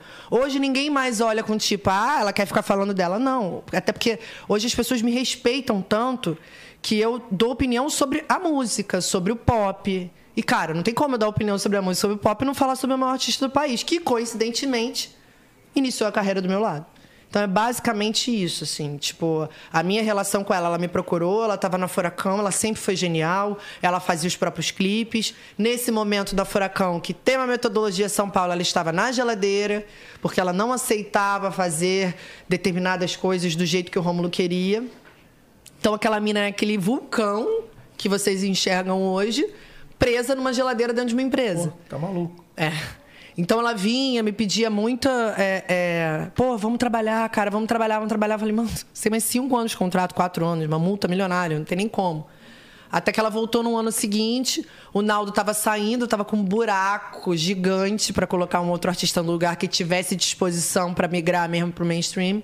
E ela falou: sou eu, sou eu, sou eu. Eu falei: como é que a gente sai dessa roubada? Acabei pegando tudo que eu tinha juntado na vida e paguei a multa lá da Furacão. Ela saiu e veio trabalhar comigo e vivemos quatro anos maravilhosos que renderam muitos frutos, de muito trabalho, de muito aprendizado. Eu aprendi muito é, trabalhando com ela, com ela e com a vida. Sim. Que eu nunca tinha. Eu tinha tido o Naldo, que era um artista número um, mas assim, com mulher é muito mais difícil. Muito. E olha que eu já tinha. Gente, as pessoas falaram, Ani- falavam, Anitta é o Naldo de. De saia. De calcinha, é, de saia. A Anitta é o Naldo de saia. Puta que pariu, se eu tivesse tido a facilidade que eu tinha de falar do Naldo, da Anitta, seria muito melhor. E o que é pior, eu já tinha feito o Naldo. Nem era para as pessoas me subestimarem, sabe? Não acreditar que, tipo, era capaz de fazer um bagulho sinistro. O Naldo era um cachê de 800 reais e o último show foi 200 mil. Em três anos, quatro anos trabalhando junto. Então, assim, se já tinha feito com um, por que, que não podia fazer com outro? Ah, porque isso é mulher. Era o que eu via. Caraca. Bizarro, né? E a mina hoje tá aí, ó. Dando tapa na cara de todo mundo. Ai, eu amo, gente. eu Pra amo. quem, pra quem falou isso, eu não posso falar muito, né? Mas eu posso mandar um chupa. é verdade, chupa. Chupa! Porra, mano, você é louco. É muito, muito foda essa parada de, tipo, ser desacreditado e. Tipo assim, cê- no fundo você sabe, né? Vou provar o contrário. É. Mas no, no momento ali que você tá sendo desacreditado é triste, mano. E mexe com o teu psicológico, né? Mexe. Tu fica até na dúvida. Será que você tá Você no se caminho questiona. certo? Se questiona, exatamente. Isso é sério pra caramba, o jeito que as pessoas brocham o sonho das outras, sabe? Nosso país faz Sem muito motivo nenhum. isso. Nenhum. Porque ele não vai ganhar nada. Tanto incentivando, incentivando quanto, tipo assim, broxando seu sonho. Então ele. Ah, vou falar, vou falar mal que. Eu sou uma pessoa tão feliz de ver o sucesso dos outros que eu nem sei o que que é. Eu, eu, gente, eu espero que vocês estejam vendo sinceridade na minha cara, porque Porra, é demais, demais. real. Com certeza. Quando você fala, caraca, tava ali, aconteceu isso, e aí me chamaram pra fazer o sintonia. Eu fico. Eu sou muito cadelinha de Deus, sabe? Tudo pra Aham. mim é Deus, Deus, Deus o tempo todo. Aí eu falo, cara, quando você me conta uma história dessa, eu tenho a certeza que Deus é muito sinistro, estratégico, marqueteiro. Porque é isso. Quando que você imaginou que fosse acontecer uma parada dessa na sua vida? Quando que você imaginou que lá atrás, quando você ia ter um programa que ia pegar MCs, o funk ia se tornar hoje pra você chegar com essa bronca aqui? Eu foi o primeiro programa de televisão que a Ludmilla fez. Opa, que era MC Beyoncé. Sacou? Muita gente deve ter falado pra você na época, tipo, caralho, tá viajando, tá achando que isso aí vai te levar aonde, blá, blá, blá, blá, blá. Funk? Você é louco? Entende? E assim, eu, eu não sou assim, não. E se eu puder passar isso pra vocês, que vocês sejam assim, sejam otimistas, sejam esperançosos. Cara, torce pela vida do outro, porque pode ter certeza que volta pra sua. Volta. O reflexo do meu sucesso é o bem que eu quero dos outros. Eu quero tão bem aos outros que quando eu vejo, tá tudo bem comigo. Eu passei todos os perrengues do mundo que vocês possam imaginar durante esses quatro anos de briga que eu tive com ela, financeiros. Depois eu me recupero. Em dois anos vem uma pandemia. Era pra eu estar quebrada. Real. Era pra eu estar quebradaça. Aí eu olho e falo, como é que eu cheguei aqui? Eu Não fiz sei. bem a muita gente. Só, só, só, só cheguei. Só cheguei. Aí Deus vai abençoando, pá, pá, pá, pá. Quando você vê, Pô, eu, eu também sou muito temente e, pô, creio muito em Deus. demais. E às vezes a gente quer uma parada na nossa vida que a gente fala, mano, tem que ser agora, tem que ser. esse Mas é no momento que ele quer. né? Exatamente. Ele já Sempre ele fala, tipo assim, praticamente fala isso quando você ora com ele, né? Filho, fica calmo, pô. Pai, É. pai já cuidou. Fica de boa, Relaxa, fica de boa, E você, exato. não, mas eu quero agora, que sei lá o quê. Calma. Calma. Aqui, ó. Aí você fala, nossa, mas não era nem isso que eu queria, ele me deu mais do que eu pedi. É, verdade. Ai, que legal a gente falando de Deus. Ele ama, sabia? Quando a gente Sim. consegue inserir Deus sem, sem ficar militando aqui, sem evangelizar as Uhum. pessoas. A gente está falando de um, uma força superior que realmente rege todo mundo. Sim. Pode ter sua religião, pode fazer a sua mandiga, pode cuidar do seu signo. Eu Não estou falando que nada disso exi não exista. Mas eu tenho certeza que existe aquele cara lá que está aqui organizando e orquestrando todo o resto. Sim. Sabe, quem frequenta a igreja católica e fala lá com os santos, tá tranquilo, mano. Mas eu achei um caminho direto com o cara, então eu vou falar direto com ele. Mas se você tá se sentindo bem, fazendo promessa pros seus santos, pra isso, pra aquilo, pra aquilo outro, tá tudo bem. Tudo bem. Tá tudo certo, mano. Não tenho nada contra você, vou te amar do mesmo jeito, só quero que você me ame e goste de mim do mesmo jeito. Sim. Pensa igual, igual. Completamente. E que nem hoje, como que você faz para ter um artista, um, um artista ser né, um produto seu hoje? Tu tem umas perguntas boas, hein? O Redinho só vai ali. Redinho vai no, né, no coração. Porque é no coração. Eu tenho que me apaixonar. Muito doido isso, né? Hoje a K2L tá gigante. Hoje eu tenho mais do que a K2L. Eu tenho a K2L, eu tenho um selo. Eu sou sócia numa agência de marketing digital. Eu sou sócia numa produtora de vídeo. No período da pandemia, é isso, né? Sobrou tempo para mim, eu vou caçar trabalho. Eu, eu comecei a enxergar que a K2L estava muito grande, com muita gente. E às vezes, sei lá, tu vai chegar pra mim e vai falar, eu quero ser empresariado por você. Eu vou pesquisar a sua vida inteira e vou ver que às vezes você não precisa de, um, de uma K2L. Você precisa de alguém que faça o marketing das suas redes sociais direito. E aí eu falo, mano, vai aqui. Só que eu não tinha uma agência que faça marketing rede social direito.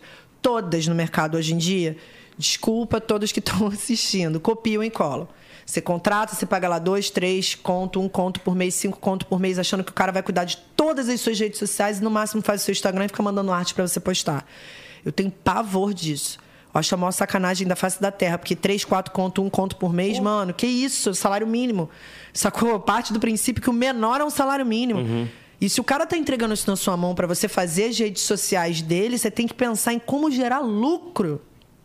Não é simplesmente postar pro cara, fazer uma arte que um designer qualquer um pode fazer. Não é isso, é ser estratégico, é ter inteligência para aquilo. E eu não conhecia nenhuma agência assim. Toda vez que um artista chegava para mim, pô, me apresenta alguém de marketing de, de rede social. Aí você dá um Google, na maioria das vezes, você vai no lugar que tem um monte de artista grande, fecha com aquela agência que vai é, receber o seu dinheiro durante três, seis meses, para você se dar conta que está errado, mas ele já gastou três, seis meses. Já viu que não funciona, assim mas já gastou. E assim vários sucessivamente. dia. Aí eu encontrei duas meninas, duas não, uma menina jovenzinha, 18 anos, ratinha, fazer medicina. No meio da pandemia, a irmã dela é uma das minhas sócias na K2L, ela viu a gente fazendo os calls todos. Quando eu vi, a menina já estava com 10 clientes na agência dela. Cada cliente custava mil reais. E aí, essa daí era do jeito que eu queria. Mano, a menina ficava revoltada. Ela tinha um bagulho de bebida. Ela ia lá, ela gerava o conteúdo. Ela falava, cara, não tá bom, perdão. Você tem que postar mais, fazer isso. Eu falei, é isso que eu quero. Eu quero alguém que faça rede social, entendendo a importância que tem a rede social na vida de um artista, sim. na vida do dono da padaria, é do postar. dentista. Não é só postar, é pensar. E eu vi que essa menina fazia isso. Peguei uma outra menina que trabalhou já na K2L, que é empreendedora, que já estava incomodada de trabalhar comigo.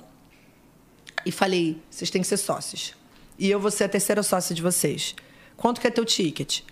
Ticket médio, para quem não sabe, né? A gente sabe, mas ticket médio é: você tem 10 clientes a mil reais, seu ticket médio é mil reais. Se tem 10 clientes, 5 a mil e 5 a 2, você vai somar tudo isso e dividir por 10. E aí vai dar o seu ticket médio. Ela, ah, meu ticket médio é mil reais. Eu falei, então eu vou entrar como sua sócia, você vai me dar tantos por cento e eu vou dobrar esse ticket. Óbvio que eu quintupliquei, né, galera? Óbvio e evidente, até porque eu trouxe a minha experiência, já trouxe todos os meus processos que eu fazia dentro da K2L com rede social, eu dei pra menina, impulsiono, pego os meus contatos, e aí acabou que a agência dela cresceu, o nome da agência é Highlight, inclusive, e eu sou muito orgulhosa, porque, de novo, duas meninas novas que hoje são donas dos seus próprios negócios, fazendo uma puta grana e trampando de verdade. E eu tô ali só potencializando para elas. Eu sempre tive o sonho em ter um selo, em ser uma gravadora. Só que isso é outra coisa também. Eu demorei 18 anos para fazer isso, porque eu tinha que estudar antes de fazer. Aí hoje eu sou sócia num selo onde a presidente é uma mulher. Nenhuma gravadora teve uma mulher presidente. A minha sócia que fica à frente do selo é uma mulher e eu falei: você vai falar que você é presidente, se auto-intitula. Para as pessoas já começarem a entender, eu sou a presidente da gravadora. Você- a gente já fala no, no- no masculino, o presidente da gravadora. Ninguém nunca vai nem Vai cogitar falar, ah, ah, presidente. Aí abri o selo. E aí a K2L passou a ser empresariamento de fato. Os artistas que precisam de uma estrutura no 360. Aquele que precisa desde o imposto de renda, que não sabe nem como fazer, até, sei lá, contratar ou mandar embora a secretária dele do lar. Saca? Alguém que cuida das coisas. A gente, como K2L, aí que tá, a gente entra muito no rolê. A gente vai a- resolvendo todos os problemas do artista. E às vezes o artista não precisa, ele já tem quem resolva. Ou. E aí vai só pra highlight. Não, você só tá precisando de alguém que lance suas músicas direito. Vai lá pra Ruba, que é o meu selo. Ah, não, você realmente precisa do todo. Vem pra K2L. Mas na maioria das vezes é o meu coração. É, é quando o Sentir a- coração bate, eu falo, caraca, vai dar bom. A gente tem fit. O Vitão, por exemplo, a gente ficou seis semanas. Imagina, o Vitão é gigante, mano. É gigante. Não vem de um segmento no qual eu. né, as pessoas acham que eu só sei fazer funk. Não, ia eu sei fazer música. Uhum. Não, eu sei fazer música. Hoje eu tenho bom gosto, fazendo marketing do bom gosto lá, que é pagode. Tem uma banda de pop rock. Por sinal, amo o bom gosto. Eu também. Porra, Confesso que é assim, eu foda. trabalho com, com artistas que sou fã. Isso é muito maneiro. Tem uma banda de pop rock que é a Fuse. Tem o 3030, que é do rap há mais de 10 anos, consagradaço, incrível, que foram os primeiros artistas de rap que me deram a oportunidade de entrar no rap. Porque eu me predisponho a estudar todo o segmento que eu vou entrar. Então eu posso, eu posso, de fato, trabalhar na música como um todo. Eu não preciso estar vinculado ao funk, mas com todo orgulho do mundo, quem me fez a empresária que eu sou foi o Foi- funk. foi o funk. Sem sombra de dúvidas. Mas eu fiquei seis semanas de test drive com o Vitão. Eu tinha muito medo de, tipo, vamos começar a trabalhar? Vamos. Aí o povo, né, aqui em São Paulo, o povo adora. Já faz foto, vem aí, nananã. Aí o bagulho não dá certo em duas semanas, três semanas, com aquela, aquele, aquela vergonhinha de, tipo, voltar atrás, entendeu? Ele não, a gente foi trocando ideia, foi se conhecendo, ele foi entendendo a minha metodologia, eu fui entendendo a dele. É, segundo ele, ele nunca tinha trabalhado com uma manager ou um manager ou um, alguém que representasse, que fosse o CEO da empresa dele, no qual se envolvesse tanto. Então, é, é um processinho que requer tempo. Porém, hoje, a K2L, eu tenho tipo cinco, seis artistas querendo entrar e que eu não tenho como absorver. Isso é outro rolê também. Entra um artista lá, eu contrato toda uma equipe para aquele artista. Cada um tem o seu. E quanto mais pessoas você engloba num trabalho da música com funções, não é todo mundo quer ser só o que tem isso. Uhum. Quero todo, você, tem, você vê um monte de artista indo pro show com 12 pessoas. Quando você vai descrever as funções, oito são amigos e quatro, um é o técnico de som, o outro é o DJ, o outro é o PA. Uhum. Isso também são coisas diferentes, né? Vamos combinar. Mas para cada artista na K2L, cada artista tem a sua equipe, seu label, sua galera para fazer o rolê funcionar. Para eu poder estar tá aqui agora trocando essa ideia Sim. com vocês. Tem um monte de gente trabalhando nos artistas. Entende? Sim. Então não adianta você querer. O empresário também tem essa mania de botar o dinheiro todo dele no bolso dele. Não contrata uma equipe de marketing, não, não pega o que diz respeito a ele de dinheiro e contrata pessoas. Faz investimento também na Investimento, palavra, né? exato. A palavra é essa. Obrigada, estava faltando. Não faz. Eu não sou essa empresária. Você entrou lá, vou estudar você, vou falar, putz, esse cara aqui para trabalhar vai ser foda. Cara, esse aqui com o MCM, nossa, vai ter toda a cara dele, porque é um cara que sabe falar o discurso dele, bababá. Vai ser esse. Eu vou trazendo pessoas. O meu talento é enxergar talento em pessoas que possam somar num talento mor. Sim. Saca? Uhum. É potencializar as pessoas. Das 250 pessoas que trabalharam na K2L, 200 não eram da música. Não era com experiência, era gente que fazia faculdade, estagiário veio trabalhar e eu fui. Pessoas que se descobriram. Exato. Eu amo isso também. Porque música é uma cachaçinha, né? E hoje, com essa onda do piseiro, você se arriscaria a pegar um cara do piseiro, digamos assim, para trazer para K2L? Eu me arriscaria, tranquilamente. Assim como trabalhei com o Bruninho Davi no sertanejo. E foi incrível, foi uma das experiências mais fodas que eu já vivi. Porém, Nordeste, e o sertanejo. Hã? Bruninho e Davi tiveram aqui. Tiveram Olha, aqui. vocês estão muito explodidos, hein? Porque eu fui no Vênus e as meninas falaram deles, eu não sabia que eles tinham vindo aqui, que irado. Inclusive, e o Bruninho falou. Parceiraço. Ele é muito. E ele falou, a gente jantou acho que anteontem, e ele tava falando, eu só fui nos grandes. Ou seja, vocês Olô. são grandes. Satisfação, que honra, mano. e ele falou exatamente isso pra mim. Não, o Bruninho é meu irmão até hoje. Até hoje eu sou obrigada a trabalhar para ele de graça, porque ele me liga e pergunta, pede opinião e eu falo, enfim, não tem como. Mas eu amo o menor também, do pequeno menor, trabalhei com o menor, Sim. sou amigaça dele até hoje. Se ele precisar de mim, a hora que for, o momento em que for, eu vou estar tá ali. A questão é que quando eu entro no mood dos meus artistas, eu fico muito inserida naquilo ali. Então não é que eu não seja mais amiga de quem já trabalhou comigo, é porque eu tô trabalhando, eu tô ocupada Sim. e não dá para eu, né? Meus amigos reclamam que eu não posso dar tanta atenção. Então meus ex-artistas provavelmente a mesma coisa. menor inclusive se estiver assistindo, ele tá pra gente se encontrar há 200 anos, eu venho para São Paulo e a gente não consegue se ver. Mas enfim.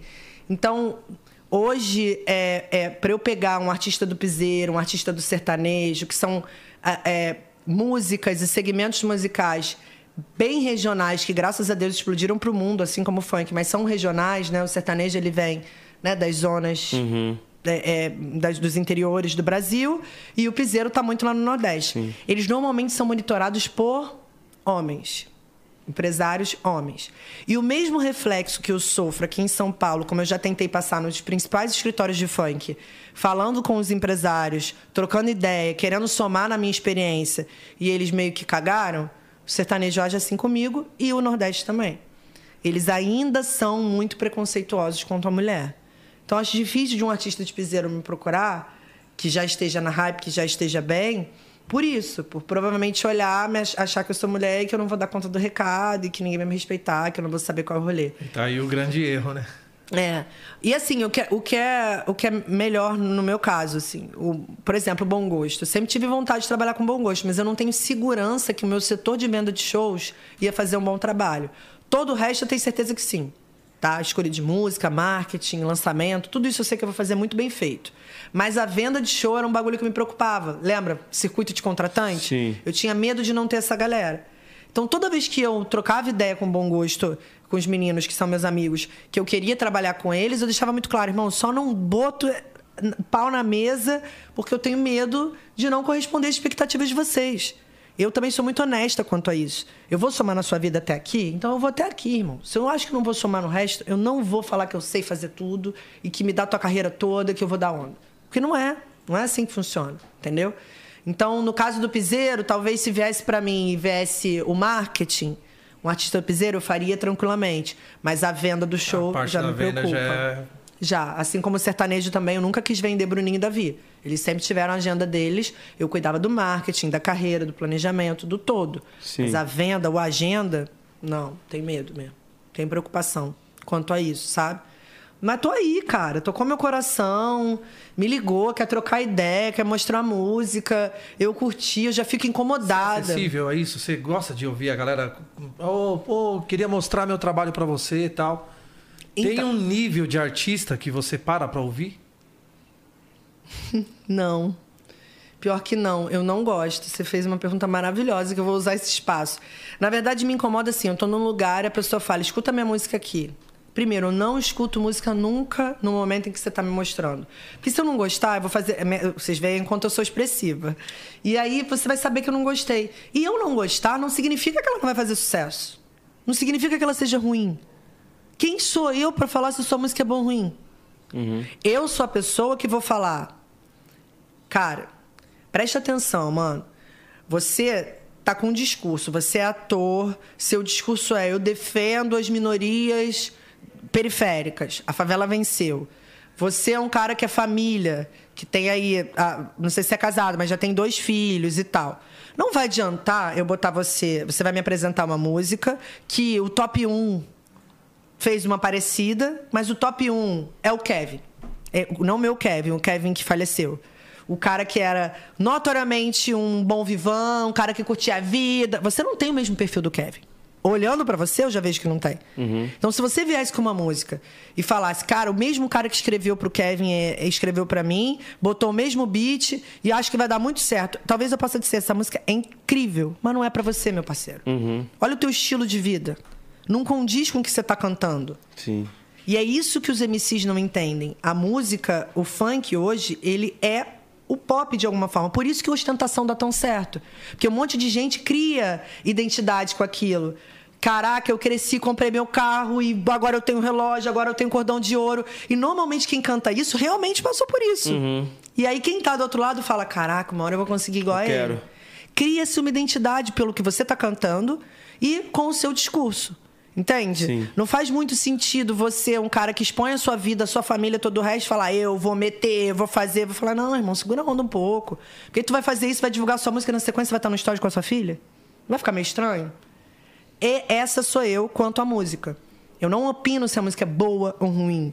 Eu opino se ela tá de acordo com a sua a história, com a sua carreira. E como eu posso dar essa opinião no meio de uma balada, entendeu? Com todo mundo falando. Escuta aqui minha música, por favor. Não, primeiro que não vai dar nem pra escutar, né? Entende? É isso e eu fico muito puta quando me mandam no, no direct. Caraca, eu sou perfeito pra você. Você vai ganhar muito dinheiro comigo. Já fico puta, porque assim, eu não faço trabalho nenhum buscando dinheiro. Nenhum. Se falar dinheiro, eu brocho na mesma hora. Porra, vou ficar rica. Nunca vocês vão me ouvir falando isso. Eu não penso nisso. Eu penso em onde você está hoje. Você é o quinquagésimo artista, quero te transformar no quadragésimo nono, quadragésimo oitavo, quadragésimo sétimo. E assim sucessivamente. Um É esse o meu vez. tesão. Não é tipo do quinquagésimo pro primeiro. Não é isso que, eu- que, eu- que eu busco. Passar pelo processo. É processo. óbvio, eu amo o processo, eu amo comemorar cada notinha. Quando sai um bagulho desse tamaninho, eu falo, caralho, que foda, tá dando certo. Eu amo essa parte. A merda é que eu brinco sempre, eu sou tão boa no que eu faço que na maioria das vezes a pessoa vai direto por essa parte que é mais legal e já começa a vir pro mainstream, já começa a vir pra solicitação, mais demanda do cara, de- do mercado querendo o cara do que o cara querendo o mercado. E aí o artista fica chato, né? Porque ele tem que dar mais não, então ele já acha que ele já tá super. Já ganhou o jogo e sou tal. foda. É, exato. Mas no Instagram acontece muito isso. Tipo, eu sou pra você, eu sou perfeito, é isso, é aquilo outro. Aí eu abro o Instagram no cara fechado. Irmão. Eu quero morrer com isso também. Mano, a garota me mandou esses dias aqui. Ai, nossa, eu, perfeita. Preciso que você trabalhe comigo. Eu escrevo, eu componho, eu faço, eu danço, eu jogo bola, eu faço caralho a quatro. Falo, porra, maneiro, né? Vou Vou até olhar. o perfil da mina. Fechado. Braba. Aí eu botei, mulher, te manca. Tu quer ser artista com o Instagram fechado? Ah, me poupe. Aí ela, calma, porque eu falei que eu quero ser, eu não sou ainda. Eu falei, então não me procura. Fez eu perder meu tempo. Parei 10 segundos aqui pra olhar você. 10 segundos eu podia estar olhando alguém que tá na batalha mesmo, que tá lançando música pra caralho, que merece que eu pare a minha vida pra ver a vida dele, eu poder ajudar. Entende? Eu acho que é isso. Eu acho que as pessoas é, é, falam, quero muito trabalhar com você, nananã, mas na verdade o que elas querem é o que teoricamente outros estiveram tiveram do meu lado, alcançar esses lugares. Mas vem saber qual foi a dor que a gente passou pra chegar nesse lugar. O processo que foi. Porra. O glamour todo mundo vê, pô. Exatamente. A glória, a parte boa, todo mundo tá por dentro ali, tá sabendo o que tá acontecendo, todo mundo vê. Exato. Mas, diz o bastidor. Tudo que a gente já passou, é, tudo de. Até o fato de todo mundo desacreditar, as humilhação. Nossa. Exatamente. E às vezes você conta, pô, você, aqui tá maluco. Você já nasceu M10 já. Vai lá. Tá bom. Ô, dó Nossa, de eu imagino você então, cara, que tipo entrou num lugar completamente inusitado, uma série, Netflix, papapá. Mano, tu deve ter sofrido pra cacete. E tipo assim, quando eu, quando eu fui fazer a, a primeira temporada de Sintonia, eu não tinha DRT, né? Eu tinha feito teatro, mas não, não era formado no teatro, fiz dois anos só. Então, tipo, eu tava fazendo alguns testes e tinha outros atores ali que eram atores mesmo, renomados, 10 anos, 20 anos de teatro, não sei. E chegava e falava assim, mano, você é MC, o que você tá fazendo aqui? Você não acha que você vai pegar papel aqui, né? Isso também eu acho muito errado. Acho errado o ator que reclama do influenciador que tá conseguindo galgar e pegar um personagem. Acho que todo mundo merece tudo, cara. Você Sim. é artista, o nome já diz. É porque o Brasil quer botar a gente dentro de caixinha. É, tipo assim, quer selecionar e botar numa prateleira. Você é MC, só pode ser MC. Você não tem capacidade pra ser outra coisa. Uhum. Não, sou MC, sou ator. Se deixar, vou começar a pintar agora. Vou virar um puta pintor. Sim, vou virar, pá, vou virar vou diretor, vou virar roteirista, vou fazer o que quiser, mano. Exatamente. Essa que é a parada. E depois disso, depois da série, da primeira pra segunda, você parou pra estudar mais? Você. Teatro, sim. Aí eu me, pô, busquei me especializar bastante, porque eu falei no podcast que eu fui semana passada, que eu- a primeira temporada eu não conseguia me ver, tipo, não conseguia me assistir. Nossa, tinha um Sério? bloqueio dessa parada que eu falava, nossa, mano, foi muito ruim. Que sei lá que. Não, e todo mundo, tipo, não, você foi bem, mas eu de mim, sabe? Me Mas cobrar. porque você sabia que podia dar mais. Sim. Ah, é Por isso. Eu falei, cara, não, depois que eu. Aí depois que eu, que eu fiz a segunda temporada, que eu parei pra assistir a primeira, eu falei, ó, aqui eu já faria assim, aqui eu já faria diferente e tal. Mas é, acho que é tudo aprendizado, né, na nossa É vida e tal. lógico, óbvio. Faz parte do processo, é maravilhoso. Com certeza. É muito maneiro você Ah, olhar e você fez segunda- teatro também, né? Fiz, é, por isso que eu tô falando. É, é a mesma coisa teatro, você já rodou com, com espetáculo? Não. Pois é, você fez só as aulas. Só as aulas. Irmão, vai pra fazer, fazer mesmo espetáculo, turnê, que não é turnê que chama, né? Não lembro como é que é no teatro, mas enfim. Pra você ver como é. Você vai no primeiro dia, você não, não aguenta, depois que você filma, não aguenta nem se ver. né? No último dia você já tá voando. Porque Sim. você fez aquilo tantas vezes que vai melhorando. Sim. É natural. E você pretende fazer outras séries? Como é que é esse rolê hoje em dia, assim? Cara, tipo assim. Existe eu... ator de série? Não. É ator. Ator. Ponto. E tipo assim, eu tô mais focado no, no Sintonia por enquanto, porque eu quero viver esse processo até o final, né? Não sei quantas temporadas que vão ter, já foi confirmada três e tal. E a terceira vai sair esse ano. Se a Netflix confirmar a quarta aí, vamos tá, vamos tá envolvido também. Olha, Netflix é muito importante isso pro nosso segmento, pro nosso país, hein? Continuar com essa série bombando. Que isso tipo, ajudou e, tipo, bastante. é, e tipo assim, eu quero viver, tipo, Sintonia. Já surgiu alguns convites e tal pra fazer out- outras paradas. E, e, enfim, só que eu não, não ia conseguir me dedicar às duas paradas. E, tipo assim, viver dois personagens diferentes ao mesmo, ao mesmo tempo. Eu acho que já seria um desafio muito grande pra mim. Mas, de repente, E você acha que você se sentiu bem lá ou à vontade porque tá, tá dentro da sua atmosfera? também me ajudou bastante. Você faria um personagem gay? Sim, Tranqu- É ator mesmo, tua Vera, né? tranquilamente faria. Ah. Hoje, hoje sim, hoje eu tenho essa mente. No coração Hoje, eu tenho, agora, hoje eu né? tenho essa mente, tipo assim, de falar que eu faria. Mas uns sete anos atrás, aí você me perguntava se é louco, tá tirando, que tá maluco. Mas muito por conta. ah, Hoje você vive a atmosfera, saca? por- Então você entende por tudo que. que... me foi ensinado ali. É né? isso aí, Por tudo que eu. exatamente. Da minha criação e tal. Não. Mas hoje. Até porque também dentro da sua criação, se você falasse antes da primeira temporada ir ao ar que, caralho, me amarrei, sou ator mesmo, a Vera, tô louco pra pegar um personagem, porque ator fala muito isso, né? Eu quero pegar um personagem diferente de mim, Sim. quero pegar um personagem desafiador. Se você falasse isso pra qualquer pessoa que estivesse ao seu lado, ia falar, ih, qual foi, doidão? Entendeu? Tá viajando, hein, mano? Tá viajando. Para de ser louco. Exatamente. Mas é isso. eu- e- ou seja, nasce uma estrela pra atuação, né? Porque você Sim. já era MC, já era da música, já tava tudo certo. Mas nasce uma estrela pra atuação. Só vai agregando. Se eu te, pudesse te aconselhar alguma coisa, não pro mundo, não pra você usar. Faz aula de dança, mano. Pra soltar o seu corpo, pra conhecer o seu corpo, entendeu? Você como ator precisa usar seu corpo, você Sim. como MC precisa usar seu corpo. Então faz. Se depois você achar que tá maneiro, filma, posta. Imagina quantos MCs vão falar, ih, qual foi? Tá se achando Michael Jackson, tá achando não sei quem, tá achando não sei quem, tá achando não sei quem.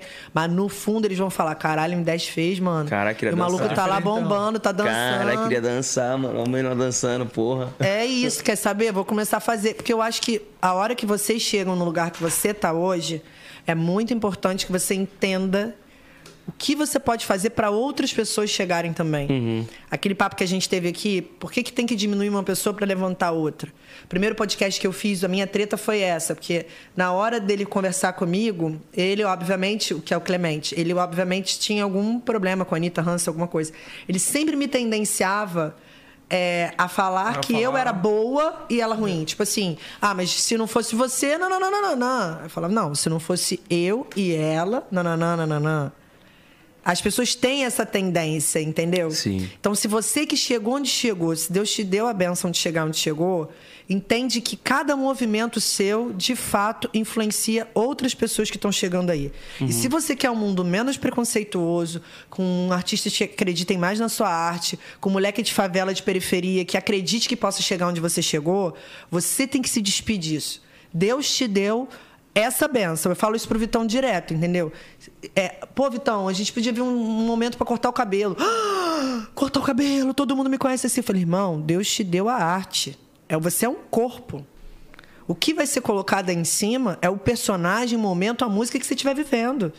Se você não ensinar isso para os próximos Vitãozinhos, você para os M10zinhos que estiverem na pista, vai todo mundo sofrer o mesmo reflexo que você sofreu. Os amigos que zoam, isso, aquilo, outro. Aí passam-se anos, o cara perdeu um monte de oportunidade porque um amigo estava zoando. Porque na adolescência a gente acaba levando isso em consideração. Então, se você puder deixar algum legado, deixa esse. Sim. De, de estudar é maneiro sim. Se aperfeiçoar é maneiro sim. Olha Sim. onde eu cheguei. É necessário. É, É exatamente. necessário. Ninguém, no, no começo do podcast você falou uma parada que eu achei muito interessante. Tipo, a evolução é constante. Todo dia.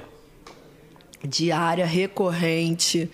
E acho que o mundo já tá vendo isso muitas vezes, desde do, do- da dancinha que você insiste em vir uma música, Uhum. até você fazer uma peça de teatro no primeiro e no último dia você vê se você tá melhor. Você que fez três temporadas, você sabe que na terceira você mandou muito melhor do que na segunda, e na Sim. segunda muito melhor que a primeira. Porque é recorrência, porque você Uhum. fez mais vezes. E, a- e aquela pessoa que, tipo assim, ela se priva de evoluir, um dia ela já fica atrasada perto das outras. Exatamente. Um dia que ela já, tipo, ah, hoje eu vou ficar, vou fazer porra nenhuma, tô suave.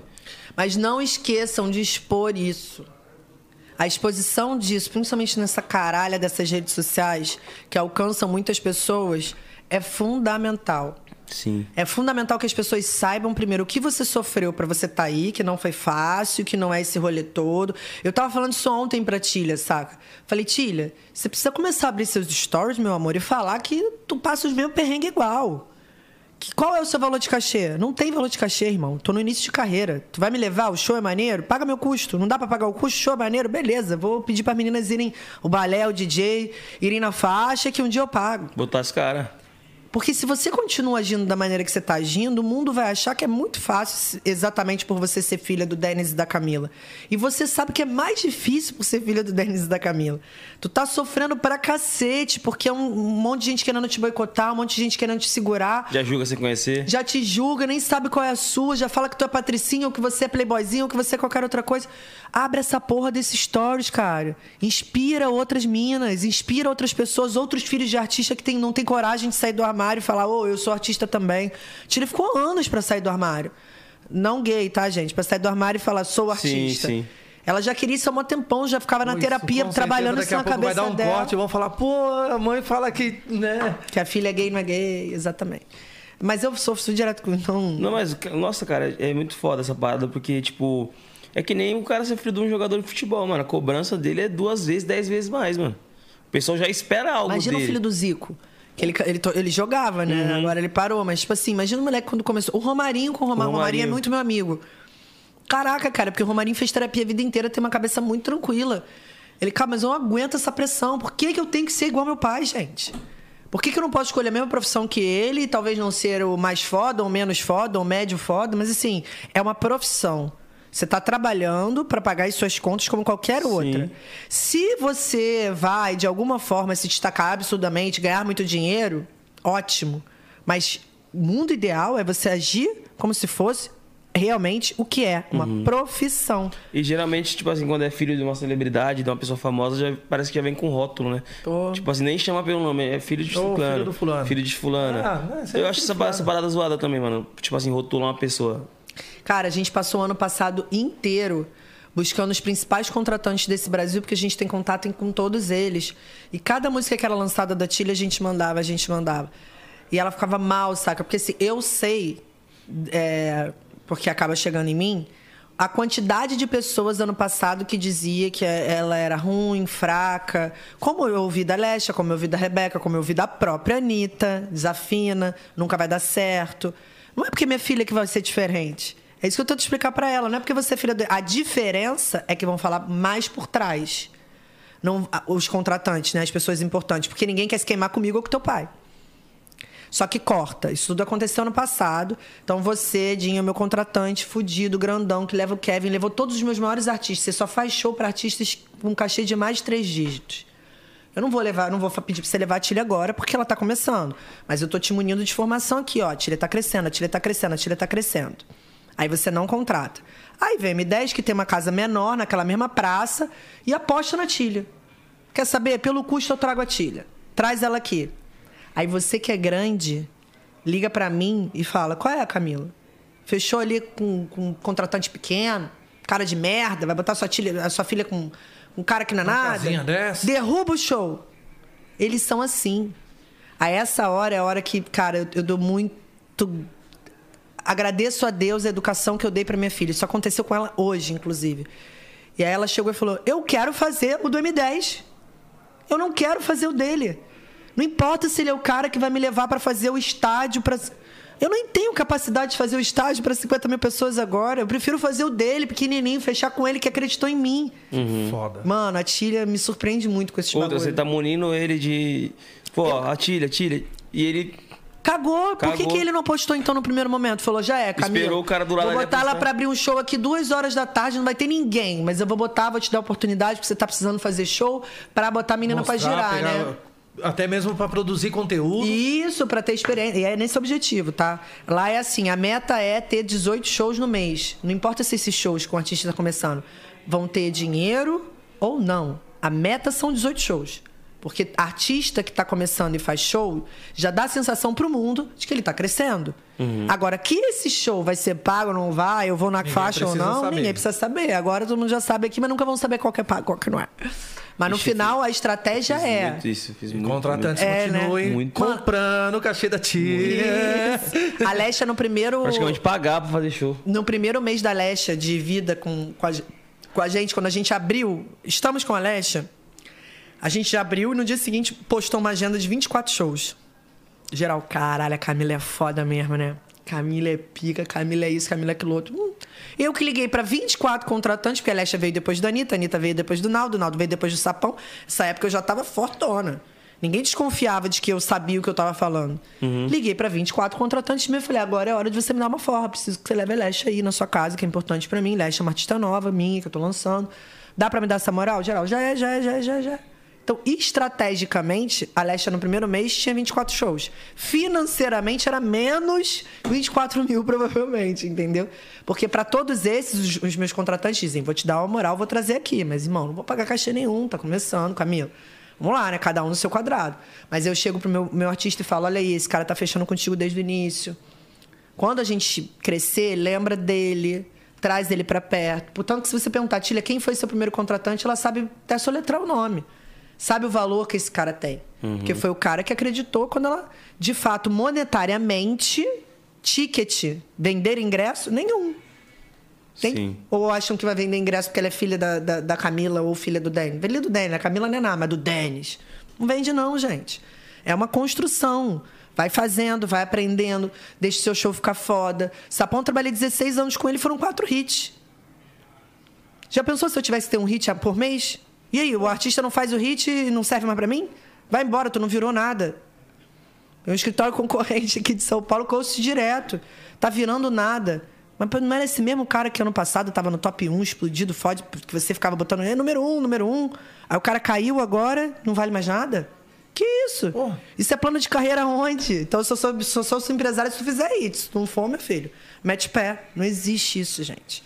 Eu, eu trabalho carreiras, eu não trabalho hits, não trabalho uma música. Trabalho o que você vai ser daqui a 10 anos. E daqui a 10 anos eu não vou ficar contando que você tem um hit por mês, um hit por, por semana. Sim. Entendeu?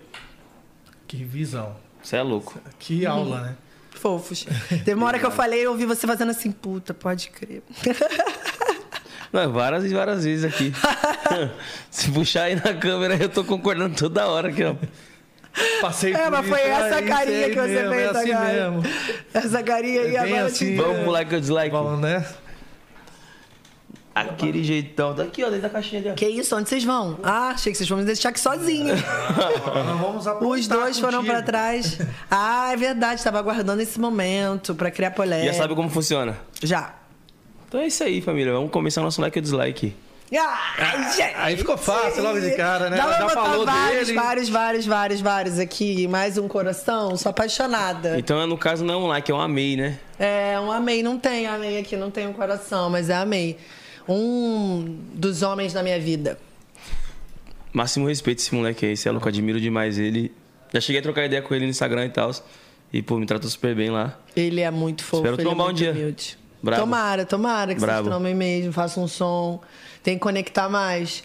É que o bichinho tá trabalhando pra cacete, graças a Deus, mas. A milhão.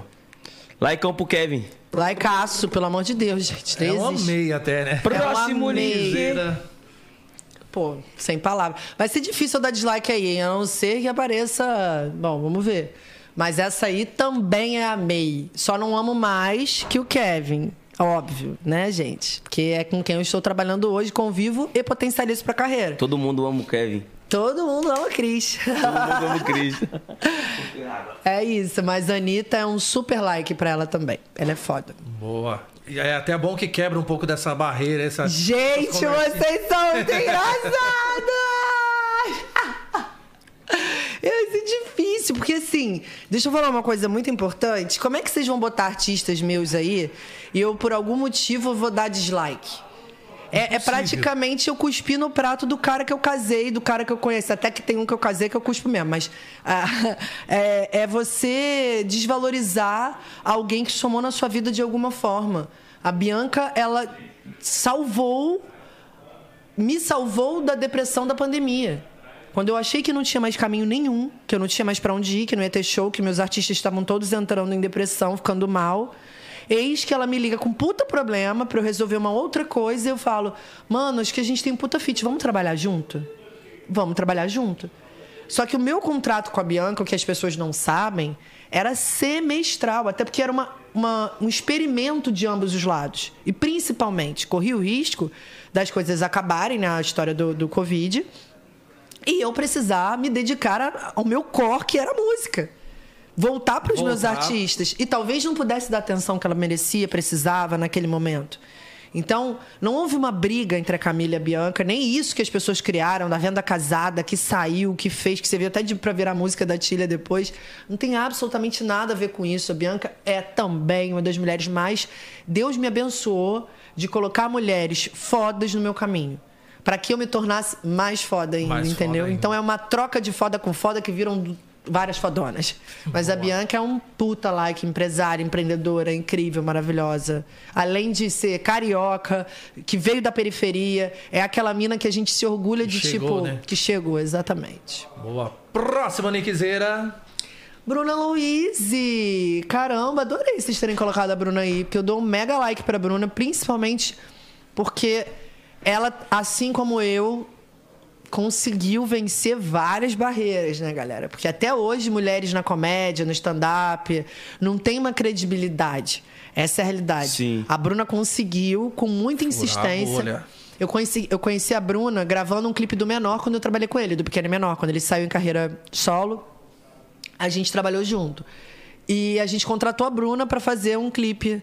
Você não vale nada, que depois o Zé Aham. Felipe até é, gravou Sim. música junto. Era ela. A gente precisava de alguém com um tom engraçado. E ali ela já deixava claro o quanto ela era foda. Então, só pelo simples fato, eu não conheço tanto para me aprofundar, Uhum. mas pelo simples fato dela ser uma mulher num meio majoritariamente masculino e que outras mulheres não conseguem chegar onde ela tá, mostra que ela é diferente pra cacete. Demais. Braba. Tá linda essa foto, ela tá gata agora sarada. Acabou? Likeão, Nada. próximo Próxima Nick. Ah, tá fácil. Vocês estão botando só mulher e só mulher foda. Pelo amor de Deus, vou até deixar a plaquinha aqui direto aqui assim, já pra vocês entenderem. A Bruna é outra inspiração. É uma inspiração, a Bruna, como se fosse minha amiga íntima. Eu só conheço, já falei na vida, mas só conheço. A Bruna Marquezine é outra inspiração. Mas no caso da Bruna, o que me chama atenção é a quantidade de porrada que essa garota tomou. Única e exclusivamente por ter se envolvido, ter se apaixonado, ter namorado um cara que joga bola e é ídolo no Brasil. E a partir disso ela foi desconectada. Todo o talento que ela tem, todo o trampo da mina desde Tudo que ela tinha criança. feito. Toda a Acabou. trajetória. Toda, eu acho que as pessoas estavam, as pessoas deviam dar o mérito dela de quando tinha sete anos atuando, 10 anos atuando, ao Neymar também, sabe? Ah, não, o personagem que eu fiz. Ah, mas também tu é a mulher do Neymar. Não, amor, o personagem era criança. O Neymar nem existia na minha vida. Sabe?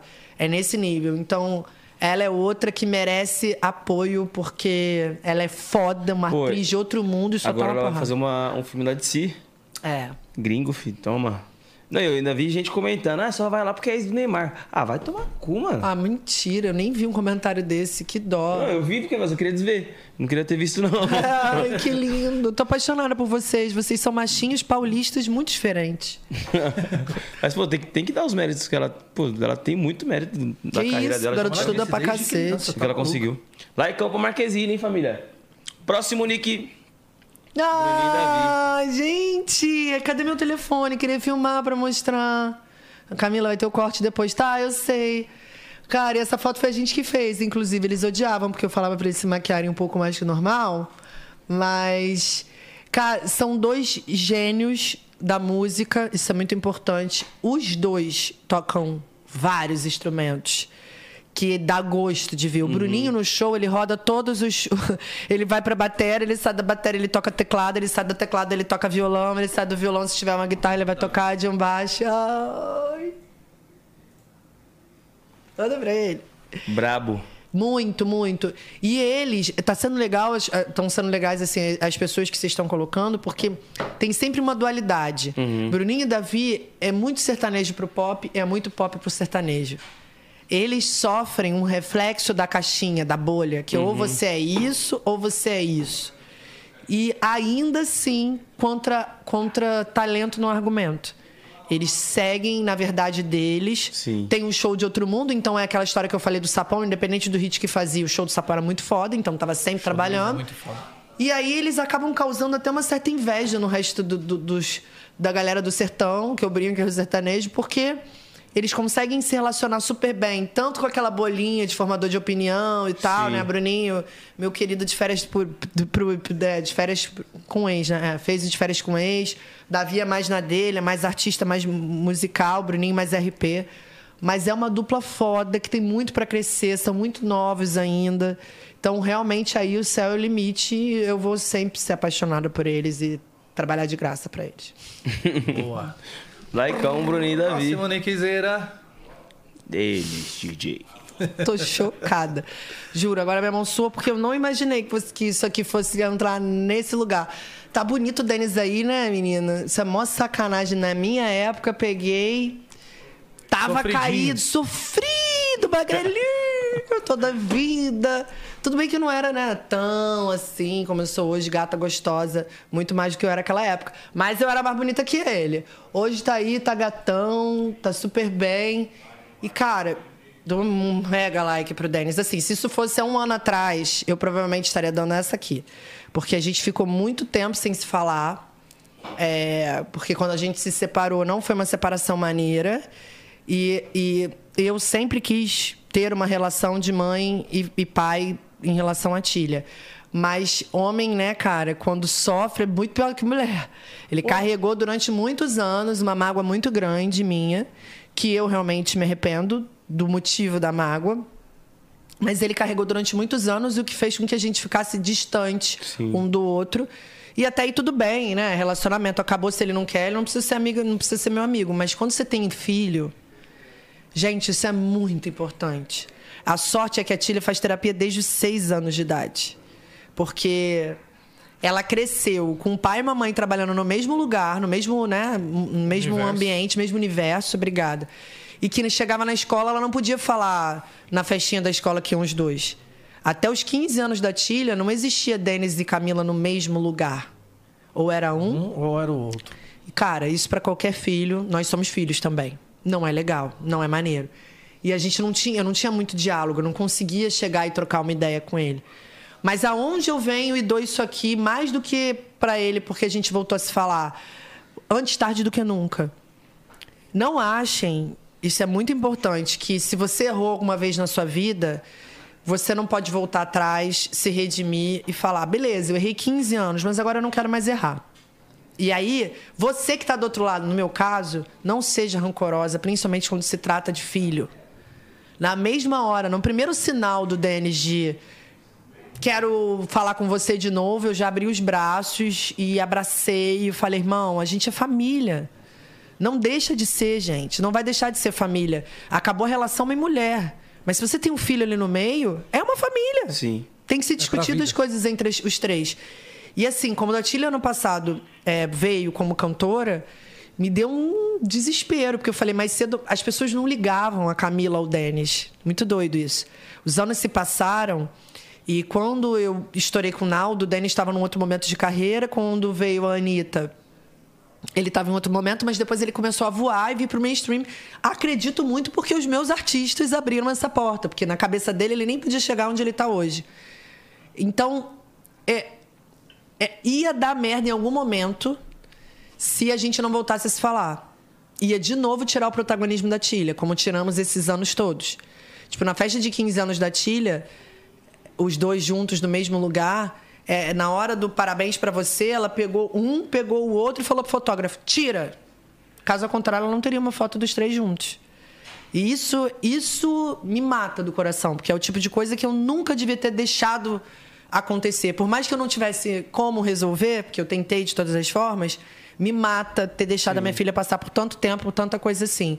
Mas, antes tarde do que nunca, vamos enxergar a garrafa meio cheia e vamos levar em consideração que no momento em que ela mais está precisando dos dois juntos, unidos, ela está tendo. Então, semana retrasada, a gente assinou o contrato dela na Ação Livre, tava um de um lado, o outro do outro. Foi tão bonitinho, porque ela tava com a Ação Livre inteira na frente dela, e eu falei, filha, agora é só hora de falar com a galera e tal. Gente, queria agradecer vocês. Tô muito feliz com meu pai e minha mãe aqui perto. Ela esqueceu que ela estava assinando um contrato e, e- realmente foi mais forte do que ela. Ela olhou para um lado, olhou para o outro, viu os dois ali, fiz pufa. Porque é isso, podia pegar um jornalista escroto, que é o que existe, e chamar atenção para a guerra de nós dois. E esquecer que a garota estava vindo como cantora, que ela tinha uma carreira, música para divulgar. Era um outro momento. E a gente voltou a se falar, eu, eu falei exatamente essa frase pra ele, porque ele viu o primeiro show dela, e ele ia estar e eu também. E eu falei, cara, Denis, tô te mandando essa mensagem porque, primeiro, que você já tem dado sinais da gente poder voltar a se falar. Segundo, que vai ser o primeiro show da Tilha, cara. Acho que chegou a hora da gente dar o protagonismo que ela merece. A gente ficar em segundo plano e deixar a Tilha brilhar. E se a gente chegar lá e ela tiver que se preocupar em ter dois camarins e sair de um para falar com o pai, sair de um para falar com a mãe, Pô, Não tem como ela entrar relaxada no palco no primeiro show da vida dela e ela tava dividindo online com o Kevin ainda. Coitada, a bichinha ainda tocar depois do Kevin. Tocar do depois do Kevin até o artista grande é difícil. Imagina ela que era o primeiro, sabe? Mas ele falou: você tem toda a razão, vamos voltar a se falar e tal. Mas isso também tudo aconteceu só porque ele se separou. Então eu dou o mérito a ele, mas agradeço a Deus por então ele ter se separado. Não era o que eu queria, eu quero o bem dele, mas precisou ele se separar para voltar a ter uma relação bacana com a mãe da filha dele. Então, enfim, mas ele é foda, ele é maravilhoso. Se não fosse o Denis, eu não seria nem quem eu sou hoje. É, não teria me envolvido com funk do jeito que eu me envolvi. E ele foi, de fato, o meu primeiro artista. O cara que despertou em mim a vontade de somar na carreira de outros artistas, principalmente do funk. Foi o Denis. Porra, sensacional. Caraca, hein, Denis? Aumenta a pensão, tô zoando. que história, mano. Boa, Foda. boa, boa, boa. Vai, Campo Denis. Próximo, Nick. DJ Ives. Ai, gente. Super dislike, tá? Super, mega, ultra. Acima do bem e do mal. Acabei de falar pra você. Vocês precisam ter consciência que vocês inspiram. A partir do momento que vocês inspiram, sim, ou você acha que Deus vai te dar a dádiva de ser um artista, vai te dar a benção de ser um artista sem que você tenha obrigações. E tem. Não me importa o que ele acha errado ou certo. Me importa o fato dele ser um artista e não entender o que isso impulsiona em outras pessoas. Vou dar como exemplo. Essa guerra aí de Chris Rock e Will Smith, né? O Chris Rock estava 100% errado. Caraca, que vacilão. Morte ao Chris Rock.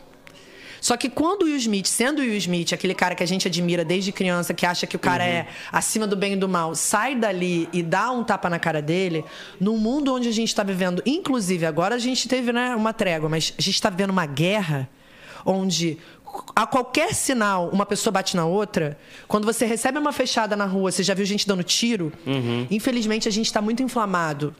As coisas estão muito aqui, a flor da pele. Acessibilidade, né? Então, vocês que formam opinião, que são artistas, precisam internalizar na cabeça das pessoas o tempo todo o quanto uma atitude de dar um tapa em alguém pode causar em outras pessoas. O gatilho que pode desper- despertar em outras pessoas. Sim. E a, e a gente já é tomado as pessoas ignorantes. Se você faz um bagulho desse, é óbvio que o cara ignorante que já faz na maldade, quer realmente ver o mal dos outros, vai chegar e vai falar lá, meu ídolo faz, vou fazer também. Normal. Aí volta 10 casinhas.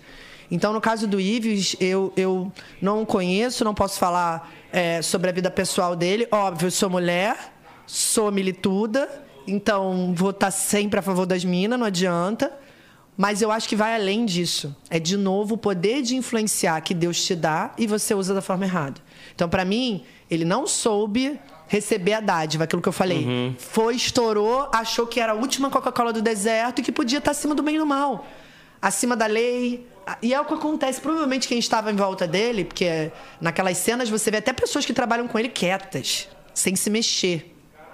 Eu duvido, ainda mais vocês aqui, que dá pra perceber que tem uma sensibilidade maior, que viriam é, é, um amigo de vocês batendo na mulher dele com uma criança no louco. colo e não ia ao menos falar, irmão, você tá maluco? Ai, meu Deus. Ave Maria. Você entende? Nossa. Só que o que tava em volta dele Deus que me livre. potencializa o lado ruim do cara. Então, se o cara já tem um, cara- um desvio de caráter, ou um caráter duvidoso, ele vai ficar cada vez pior. Então, nesse caso, é um mega dislike. É, alguém veio falar pra mim ontem que tinha gravado uma música, um desses artistas é grande, graças a Deus eu esqueci o nome, se não expor ele aqui. Mas veio falar ontem, caralho, cara, tem uma música com Ives que é tipo um pipoco. E eu tô na dúvida. Eu, na dúvida? Desculpa. Pode ser o pipoco, pode resolver a minha vida, pode me deixar milionário, irmão. Mas esse cara não tem meu apoio. Não tem meu apoio. E ele pode um dia voltar a ter? Pode, mas ele vai ter que provar muita coisa e principalmente influenciar as pessoas da forma certa, que é coisa que ele não se preocupou em fazer. Foi preso, saiu da cadeia, você não vê o cara tipo. Caraca, gente, me arrependi de verdade. Quero agora assumir causas de mulheres que apanham e de alguma forma ajudar a mudar o mundo a partir de um erro meu. Sim. Eu não vi isso. Então, pra mim, no fundo, no fundo, ele acha que ele tá certo até hoje. Então, se ele, achar, se ele acha que ele tá certo até hoje, significa que Tá ele pode impune, fazer né? de Saiu, impune, tá, tá tudo certo. A impunidade é natural, a gente está no Brasil. Eu até nem questiono mais é esse tipo de ele, coisa. É. Não, mas, mas o que a- me deixa puta é o cara ter passado por tudo Sim. isso e não entender o valor que tem a bênção que Deus deu pra ele, entendeu? Eu, tipo, eu digo assim, né? Porque o cara que já tem esse ego aí tudo, que, pô, sentou a mão na mulher lá, os caras não fizeram nada pra ajudar. Ele sai impune, ele vai sair, é, tô impune, tô, tô certo, tô com a razão. Entre outras pessoas, porque ele não fez isso, ficou só ali, só ele ficou sabendo. Geral ficou sabendo. Foi Então, mil- os milhões de caras que batem nas suas mulheres até hoje, porque isso acontece o tempo todo, Se ele tinha dado um, ele vai dar o segundo agora. Não tem medo de mais nada depois do que aconteceu com ele. Ah, é isso que acontece? Vou continuar sabucando a minha mulher aqui. E que se eu for preso vai ser igual a ele. Vai ficar preso um período, depois ele sai. Tá tudo certo. E não é assim que as coisas funcionam. Enfim, dislike, Phil. Próximo nick. Lecha. É outra também. Eu não posso falar mal de pessoas que passaram por mim. Eu tava falando isso aqui da Boca Rosa, assistindo ao banheiro. É, como eu vou falar que a Lesha não tem talento? Se fui eu que enxerguei o talento dela ao ponto de trabalhar e lançá-la no mercado. Entende? Não faz o menor sentido. E se ela tem talento e o que o meu trabalho com ela era potencializar, potencializar o talento dela, por que, que eu vou falar mal dela aqui agora? Não faz o menor sentido. Porém, a saída da Lesha do meu escritório foi pautada no que tinha acontecido com a Anitta. Lembra a recorrência? Acabei de falar do Ives. Qual é o problema hoje, gente? Uma pessoa faz uma coisa errada. Se essa pessoa que fez a coisa errada não volta atrás e publicamente diz eu errei, outras vão fazer achando que podem fazer e sair impunes da da mesma mesma, forma. forma.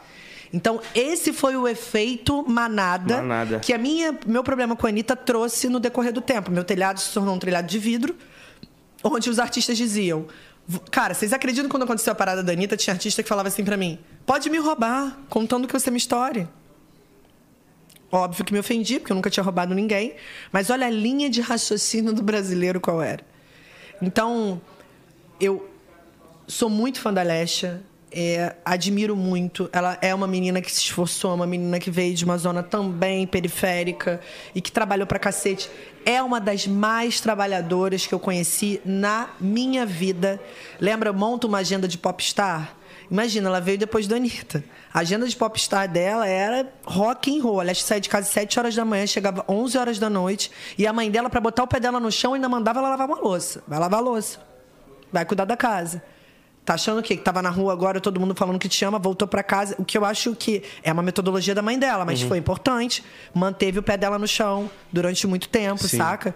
Mas assim, eu admiro muito e eu fico cada vez mais feliz quando eu vejo que a Lesha se tornou uma realidade no Brasil através de uma carreira estruturada por nós, pelo escritório, com bases sólidas. Ao contrário da Anitta, a Lesha veio zerada tinha uma música lançada e era uma outra pessoa, não era essa daqui que vocês estão vendo. A Lesha sofreu realmente uma. Sofreu não, porque não é sofrimento, né, gente? Mulherada gosta. Ela passou por uma transformação de Sim. corpo, alma e mente. Estudava 24 horas por dia. Não é à toa que o pilar foi tão sólido que na sequência ela fez uma faculdade junto com a carreira. Ela é muito esforçada. Então, se você me perguntar assim, qual é a sua artista mais raçuda, que mais merece estar onde é a Lesha? Lecha. independente do que aconteceu na saída dela do meu escritório Uhum. no momento em que estivemos juntos. Então, Lechita, tá aqui, ó. Like. Boa, super like. Davi tá mandando um beijaço pra você. Ai, você falou com ele? Mandei a foto pra ele. Ele é maravilhoso, eu amo Davi. Davi, suas é, é, viagens gastronômicas, ele dá toque, quer almoçar aqui em São Paulo. jan- Aliás, no Brasil inteiro, pergunta pro Davi, gente. Ele é melhor do que qualquer guia gastronômico. Ô, louco. Monstro, monstro. Likeão pra Lecha. Próximo nick. Ei, ladrão. Ei. Menina, sabe que ele me mandou mensagem esses dias falando que tinha um som com para mandar pro Kevin e tal. E eu achei mó engraçado, porque normalmente o artista vai direto no artista, né? E ele, por algum motivo, a gente não se conhece, a gente não. não- enfim. Óbvio que eu conheço. Gente, quando eu falo a gente não se conhece, é porque quem trabalha com artista conhece o artista e pode falar da vida dele, ou conhece a fama do artista. Sim. Eu conheço o Lan, óbvio, um dos fenômenos, um dos caras que ajudou o funk a estar onde está com todo o som que ele faz. Mas eu não tenho muito para falar sobre o Lan. Mas se eu pudesse falar profissionalmente, eu acho que ele deveria pensar da mesma forma que eu falo aqui o tempo todo. Me tornei quem me tornei e pouco influencio. Eu não sei qual é o rolê do Lan, se ele é um. Eu vejo que ele tem família e tal. Porque isso é importante hoje em dia. o artista ele acha que é, principalmente aqui em São Paulo, estourou o hit, pronto, tá tudo certo. Hoje, as marcas, as pessoas, o fã, ele vai atrás da música. Tira a música da frente, deixa eu ver quem tá cantando essa música. Deixa eu ver como como o MC10, tipo, de fato, M10 trabalha no dia a dia, se ele é um cara maneiro com a mulher dele, se ele é um cara que na letra dele consciente, ele realmente exerce aquela consciência. Vamos ter certeza se ele é assim. E eu não sei quem é o Lan por trás da música dele. Então, profissionalmente, eu daria, igual eu, eu fiz ontem na Contigo, me perguntaram sobre a Julia B até para as pessoas entenderem que é a mesma conotação. Eu, como profissional da área, não é um dislike. Eu gostaria de saber mais sobre a Julia B. Gostaria de saber mais do, do qual bandeira ela defende, qual o discurso dela, qual o conceito, qual o legado que ela quer deixar no mundo. Além de fazer sucesso com a música dela. E eu perguntaria a mesma coisa pro Lan. Então não é um dislike, vai ficar aqui no meio. Mas eu espero, Lan, saber mais da sua vida, porque eu te acho um artista foda. E eu gostaria de, de entender qual o legado que você quer deixar no mundo. Morreu hoje? O que, que o Lan contribuiu, Sim. além da música que estourou? Pra humanidade, saca? É essa a minha questão. Eu acho que o artista tem obrigação de pensar nisso, uma vez que ele recebeu uma benção tão foda de Deus. Pode crer. Então é o meu termo, né?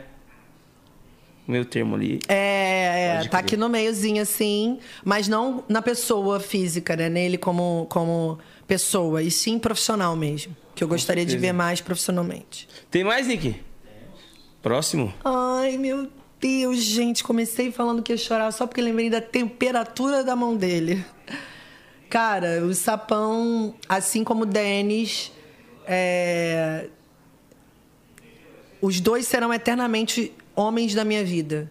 Posso casar, no caso do Denis, né, com outras milhões de pessoas, namorar, fazer acontecer. Eu posso trabalhar com milhões de outros artistas, mas a representatividade que o Sapão tem na minha vida, o Sapão é a prova de que que quando rolou a parada da Anitta e na sequência veio a Alexa, o mercado adora isso, né? Ninguém para com a Camila.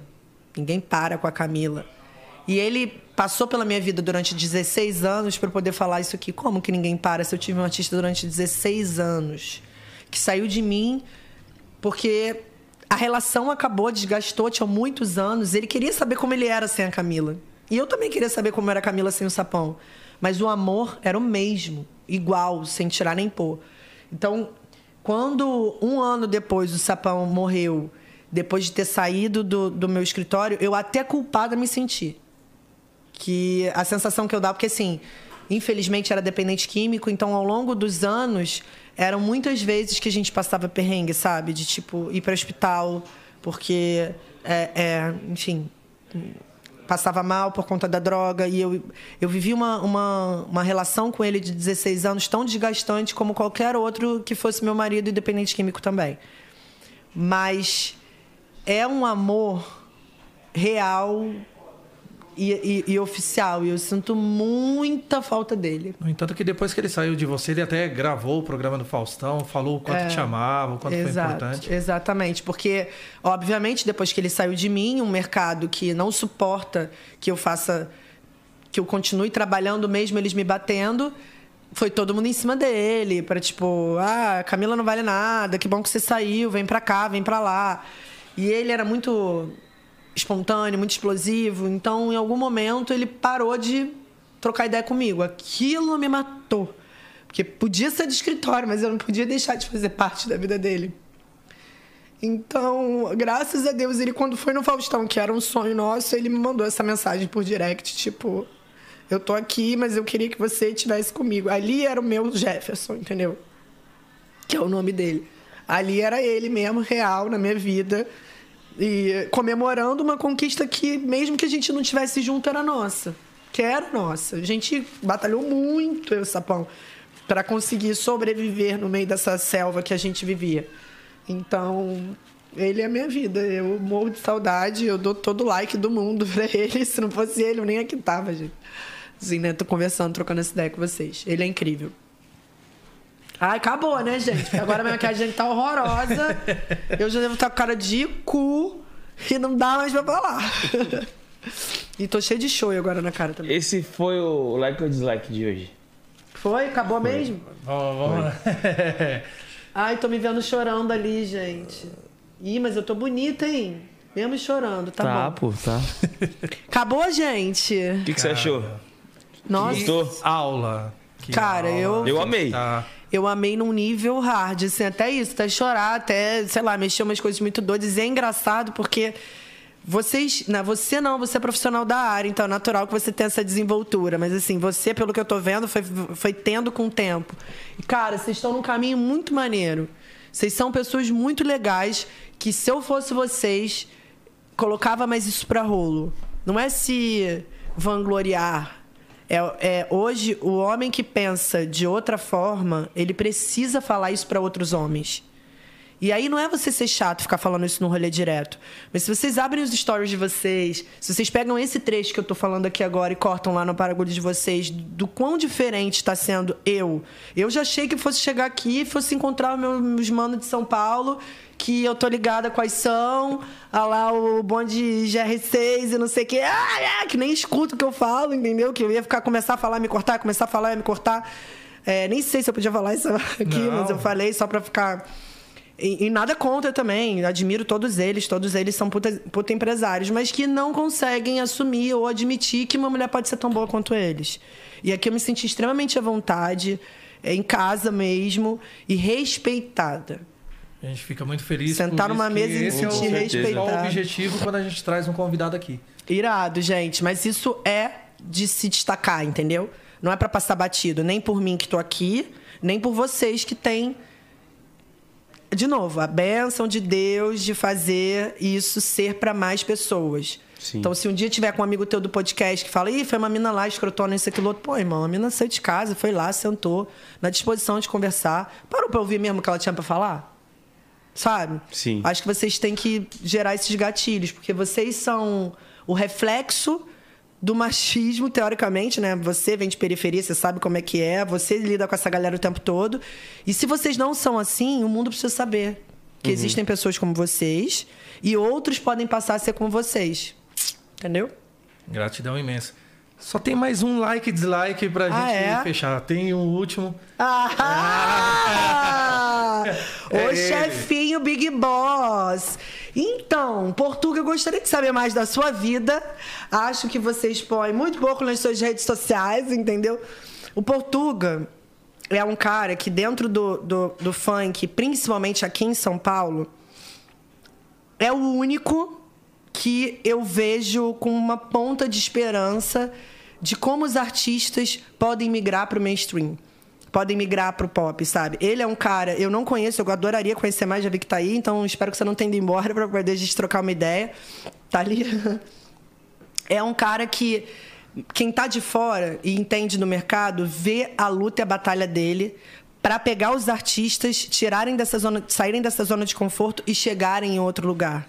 Saca? Eu vejo que ele é esse cara, eu vejo o que ele quer fazer, mas pelo fato de, né, ele tinha sócio, o sócio dele era a pessoa que falava mais comigo, eu não conseguia ter tanto acesso, embora eu quisesse, já chamei algumas vezes para trocar ideia. Sim. Mas eu vejo que é um visionário, é um empreendedor que batalha pela nossa cena, é um cara que tem culhão para aguentar o que as pessoas falam e fazem na nossa cena, que é o funk, acredita, potencializa, então ele tem um grau de importância dentro do funk absurdo. Aliás, dentro da música.